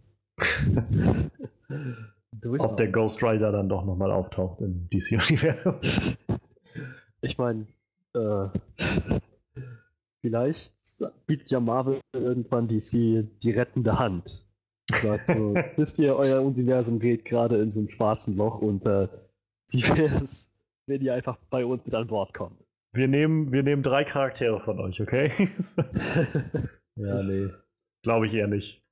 dass, dass DC wirklich dazu übergeht. Dann werden sie eher wieder nochmal rebooten oder sowas. Und, oder sich dann oder irgendwann, vielleicht, wenn sie wirklich so weit sind, dass sie ihre Filme auf gutem Niveau abliefern können, dann ist diese ganze Zeit vorbei, wo die Leute überhaupt noch Superheldenfilme sehen wollen oder so. Ja, genau. Dann ist so Marvel Phase 5 oder so ist vorbei und dann, dann ist das so ein, oh, wir sind endlich da. Ja, die Leute sind schon längst auf den nächsten Zug aufgesprungen. Tja, dann rennen wir alle wie bekloppt in David Camerons Avatar-Franchise. Oh yeah. Ach, naja. Verrückt, verrückt. Ich weiß gar nicht, wie sind wir jetzt eigentlich zu David Escoyer gekommen? Über, ach ja, Lord of War, Nick Cage. Äh, ja, ja, genau. Dann Spirit of Vengeance. Und, ja. Naja, auf jeden Fall ähm, Lord of War kann ich nur empfehlen. War Dogs, eigentlich auch ein guter Film, kann ich kann ich, ich glaube, ich kann den auch empfehlen.